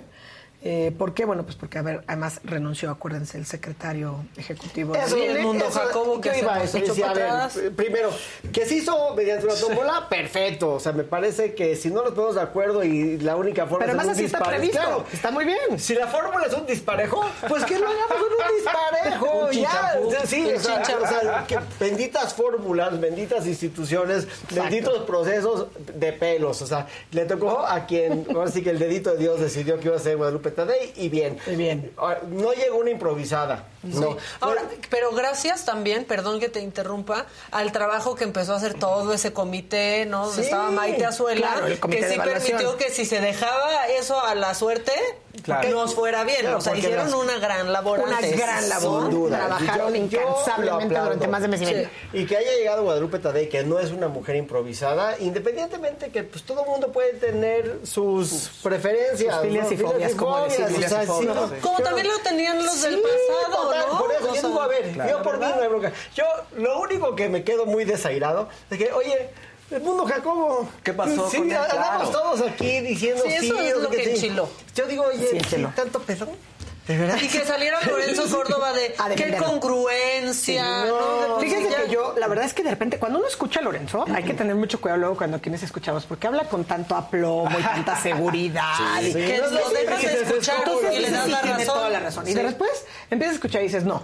Porque, por un lado, lo que está diciendo el mundo Jacobo, y además no sé si escucharon la conferencia de prensa Sí, de hora y cuatro minutos. Me extraña, ¿no? le gustó la, la- el foco. donde como niño héroe tenido. dijo, y gracias Sí. a mí hay democracia. Entonces, la verdad es que no, porque justamente lo que hizo, sobre todo él, porque yo escuché a Lorenzo decir, si yo tuviera más tiempo al frente y hubiera tenido que salir a defender al instituto como lo salía a hacer, pues la verdad tendría que renunciar porque el golpeteo no ayuda a la autonomía e independencia del órgano. Entonces, que fue un poco lo que dijo, o un mucho lo que dijo Edmundo Jacobo en su, en su, en su conferencia de prensa. Pero la verdad es que al final si nos estamos quejando de los espacios, y si ya tenía ganado para sí, porque lo había así confirmado, lo, lo confirmó el Tribunal Electoral, lo confirmó el Poder Judicial en su amparo con la suspensión que le ordena que lo restituyan al frente del de la Secretaría Ejecutiva. Y además está la suspensión del Plan B decretada por el ministro Lainez. Entonces, ¿por qué le dejas la posición de la Secretaría Ejecutiva a la nueva presidenta del, Claro. del instituto? Porque al final la, el nombramiento pasa por ella, es una Exacto. propuesta Como de la por presidenta, Córdoba, pasó por- por- y antes Jacobo. por eh, Leonardo Val- Valdés, ¿no? Porque al final lo ratifica Lorenzo Córdoba. Pero entonces, tú tienes a este secretario, digamos, ejecutivo a propuesta Claro. y que lo aprueba por mayoría el Consejo General del INE. Está muy bien. Pero si nos vamos a revisar las facultades que tiene la Secretaría Ejecutiva, como decíamos, el diablo está en los detalles. Tiene una atribución, una cantidad de facultades que pueden pasar incluso por hacer realidad esto que no queremos, ¿no? Como el plan B, las reestructuras administrativas, o sea, muchas de las cosas están en las atribuciones del propio de la propia Secretaría Ejecutiva. Claro. O sea, claramente estamos confiando en las dos terceras que dijo partes. amparo que esto era importante. Claro, Oye, pues, claro. y entonces ya no me gustó porque ya salí, me arremangué y me ensucié las Sí. manitas. Y ya Eso lo fue lo pensé que dijo. bien, y ya lo pensé bien, y fíjate que mejor no. Y se ensucia la Me van a hablar feo y se ensucia y la me van a posición. sacar la Pero aparte con Pero este argumento de que está poniendo al INE por delante, pero en realidad se está poniendo él por delante porque es el que no aguantó. Claro, Digo, que- no que se eso es lo que no de está- ti. no se vale, eso es lo que no se vale, no se trata de ti. Y que nos lo vendan al revés. Sí, oye, ¿no se supone que lo estás haciendo por México? ¿No se supone que el puesto, que tu función es importante? Pues desempeña la campeón. Y porque además, digo, está bien, porque también hubo este discurso, no, y entonces esto evidencia que el amparo y los instrumentos de control no sí, los hizo valer para defenderse en el cargo, ¿no? Sino para defender la autonomía del INE. Híjole, sí, pero al final, pues entonces quedan todo medio por encima. ¿no? Yo sí creo que tienes Sí, sí, y ya, si te vas a las teorías de la conspiración, pues hay- hay quienes dicen, bueno, ¿qué le habrán encontrado? ¿Por qué lo, por dónde lo habrán presionado? Está Pablo Gómez por este qué lado. sucedió? ¿Qué es lo que sucedió? No sé, Sí, a mí me parece que la salida de él es desafortunada, por lo menos en este momento. Quizá, si quería tener un poquito más de mano izquierda, pudo haber hablado con la presidenta llega- cuando llegara y, digamos, decirle, oye, si quieres o si para tu proyecto No designar a la Secretaría Ejecutiva, te pongo sobre la mesa mi renuncia y puedes aceptarla o no. No, pero O no sea, hacerlo esperar desde a que lo corrieran y también salir como un mártir que le hubiera Sí. gustado. O sea, Es que no todo pudo haber sido. correrlo así. Pero claro, no le pero lo que alcanzaba, voy es. No le alcanzaba, no tenía Sí, la no, pero yo coincido en que no me gustó, me deja muy mal sabor de boca. pésimo. Me parece que no es un mensaje, digamos, institucional, porque entonces cualquiera que salga a defender a las instituciones por los cauces legales, entonces quiere decir que eso ya te ensució las manos, entonces vamos a tener a todos los funcionarios renunciando. Claro, O sea, ándale. ¿Qué es lo que sigue? Claro. ¿no? O sea, me parece que eso sí fue bastante desafortunado, yo no lo comparto. Ahora, una persona con las tablas de Guadalupe Tadei, yo lo que creo es que el cargo va... e- e- Ella se va a empatar con el momento histórico y el cargo. Veo muy difícil que en esos momentos históricos de la elección que viene, gane quien gane, ¿eh? el INE no tenga una conducta mínimo esperada, o sea, de- decorosa. Yo no yo no creo que van a llegar y van a deshacer el INE y van a decir... No, yo tampoco. No, pero sí van a llegar y se van a bajar el sueldo, ¿no? ¿O no? Mira, probablemente, a ver, lo pusieron sobre la mesa en su momento, incluso el propio Lorenzo Córdoba y lo ha dicho públicamente, ¿no? Cuando llega el presidente López Obrador, o sea, e- e- él pone sobre la mesa bajarse el sueldo, pero digamos bajarlo a los altos funcionarios para no pegarle a la A la- base, a la- sí, para claro. no pagarle a la estructura. Porque el problema con el famoso sueldo del presidente es que no es el sueldo, o sea, habría que entender y definir remuneraciones, que ese es el gran pendiente que tenemos. Exacto. ¿no? Porque si tú en, en un emolumento o tu cheque sale por 108 mil pesos, que es lo que dice el Y lo presidente. puedes ahorrar al 100%, Pero, pero no gastas Eso, en nada. nada. Tendríamos Es que lo que dices, tú te vuelves diputado y sales con 3 millones en la bolsa. ¿Cuál es Porque no gastas un peso durante ese tiempo. Ahora imagínate, el presidente no, gasta en vestido, no gasta en alimentos, no gasta en vivienda. Volaría no privado gasta si en quisiera, transporte, claro. No gasta ni en el jabón. Nada, en nada. Entonces, en la remuneración del presidente... No tiene Rappi porque tiene a los del ejército. Exacto. y le manda su Rappi favor. Se me antojó una clayuda. Exacto, y vive en un palacio. O sea, fuera Literal. de broma, vive literal en un palacio. Fuera de ¿No? rent free. Que dijo que iba a ser de puertas abiertas. Y, ahora vieron los datos, no, ¿no? ¿eh? Porque además Sí. yo sí soy de esas que Sí, iba sí. a turistear y que le encanta turistear en su Claro. ciudad. Y yo, antes de la llegada del presidente, iba por lo menos dos o tres veces al año a ver los murales de Palacio, Palacio, sí. a- literal a dar la vuelta por ahí. Y ahora está limitado el acceso, creo que aquí a 55. 55 personas. Sí. Entonces, bueno, si se me ocurre llevar a dos Y áreas de restringidas. clases, Sí. ya no entran. Y áreas restringidas.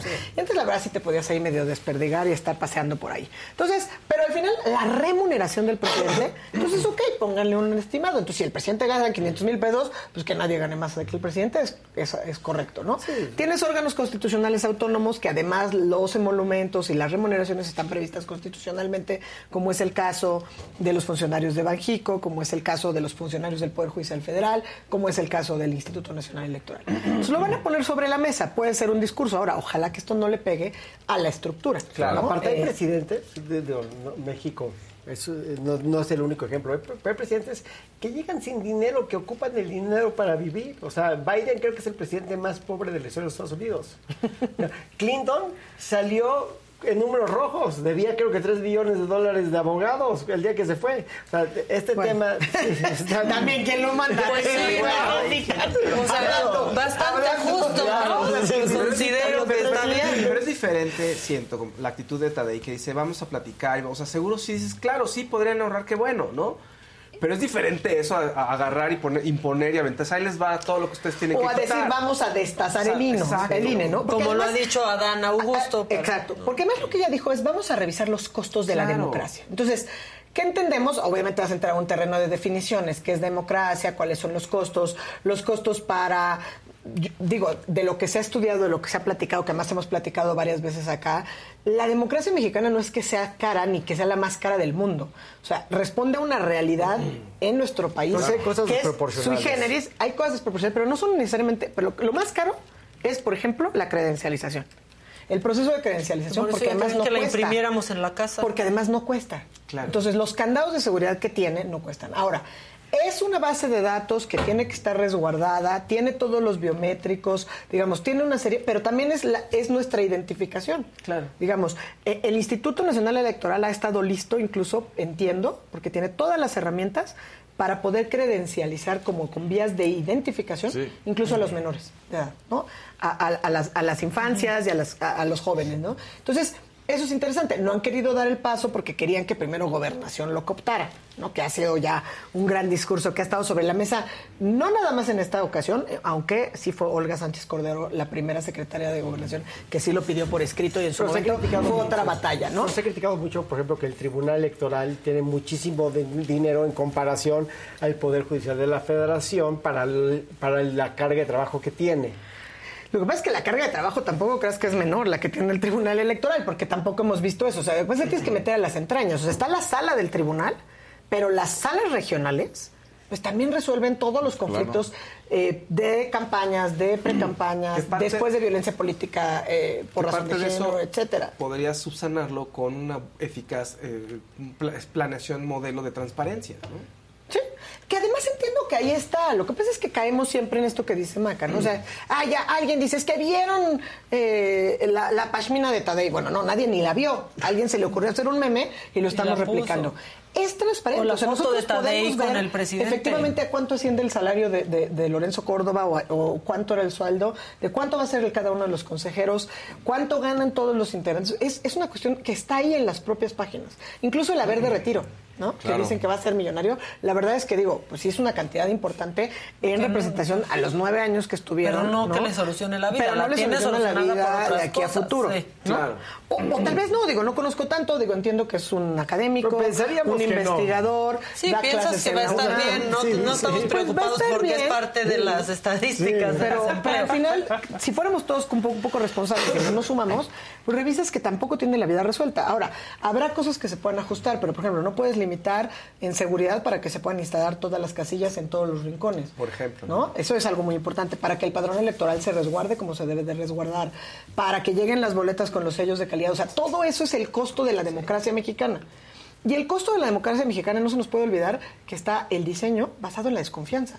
Claro. O sea, el diseño de nuestra democracia parte de la desconfianza. Ha sido cara por la. Gracias a Dios. Y sigue en eso. Y, y perdón, pero el INE, va, va a empezar una nueva etapa del INE. Acaba de cerrar, digamos, la, la etapa de creación y constitución del Instituto Nacional Electoral porque implementa la reforma del 2014 y hasta nuestros días, ¿no? O sea, casi 10 años. Fueron 9 años donde, pues en cifras, lo ha dicho pues varias veces el consejero presidente, Ciro Murayama, la consejera Favela, o sea, varios de los consejeros se llevaron a cabo 331 elecciones y en ninguna hubo un conflicto postelectoral. Digo, hubo impugnaciones, pero impugnaciones no equivalen a conflictos postelectorales. O sea, si uno piensa, ¿cuál es el valor? ¿A qué le apostamos cuando tenemos un árbitro electoral? Yo lo contestaría muy fácil. Apostamos a la transferencia del poder de un partido o de un grupo a otro de manera pacífica. O sea, eso es a lo que le estamos apostando. ¿Qué valor o qué costo tiene eso? Eso es lo que tendrán que definir, pues también desde la construcción de nuestro, Pues sí. ¿no? Y asignación de presupuesto. Y vamos a ver nada más si se va enojando el presidente o no, porque ya hemos visto, ya sucedió en la corte, mandó a su gente, se le voltearon, así lo ha dicho él. Hay que, hay que esperar a Hay ver qué va a pasar en el INE, ¿no? Hay que esperar a ver qué va a pasar en el INE. El reto no es, eh, no es poca cosa.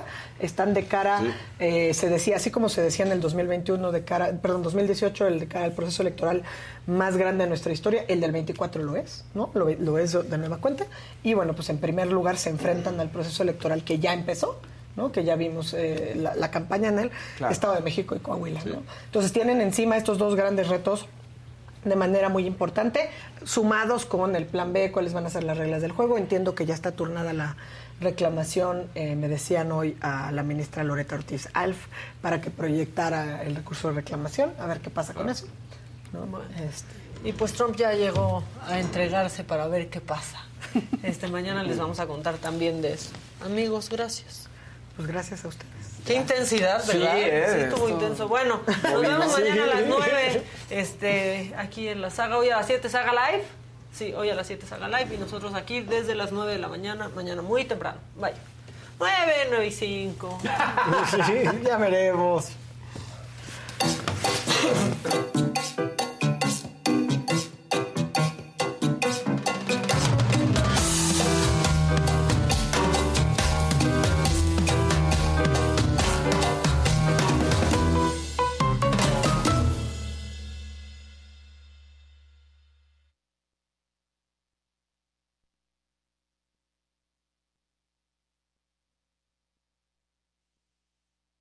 The most exciting part of a vacation stay at a home rental?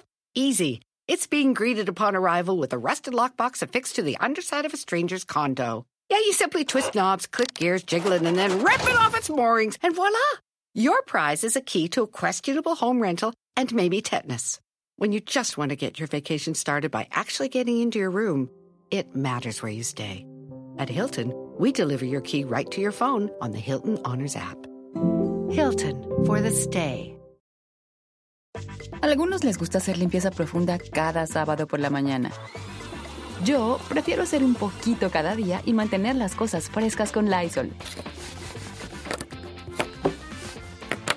Las toallitas desinfectantes de Lysol hacen súper conveniente limpiar superficies como controles remotos, tabletas, celulares y más, eliminando el 99.9% de virus y bacterias. No solo limpies, limpia con Lysol.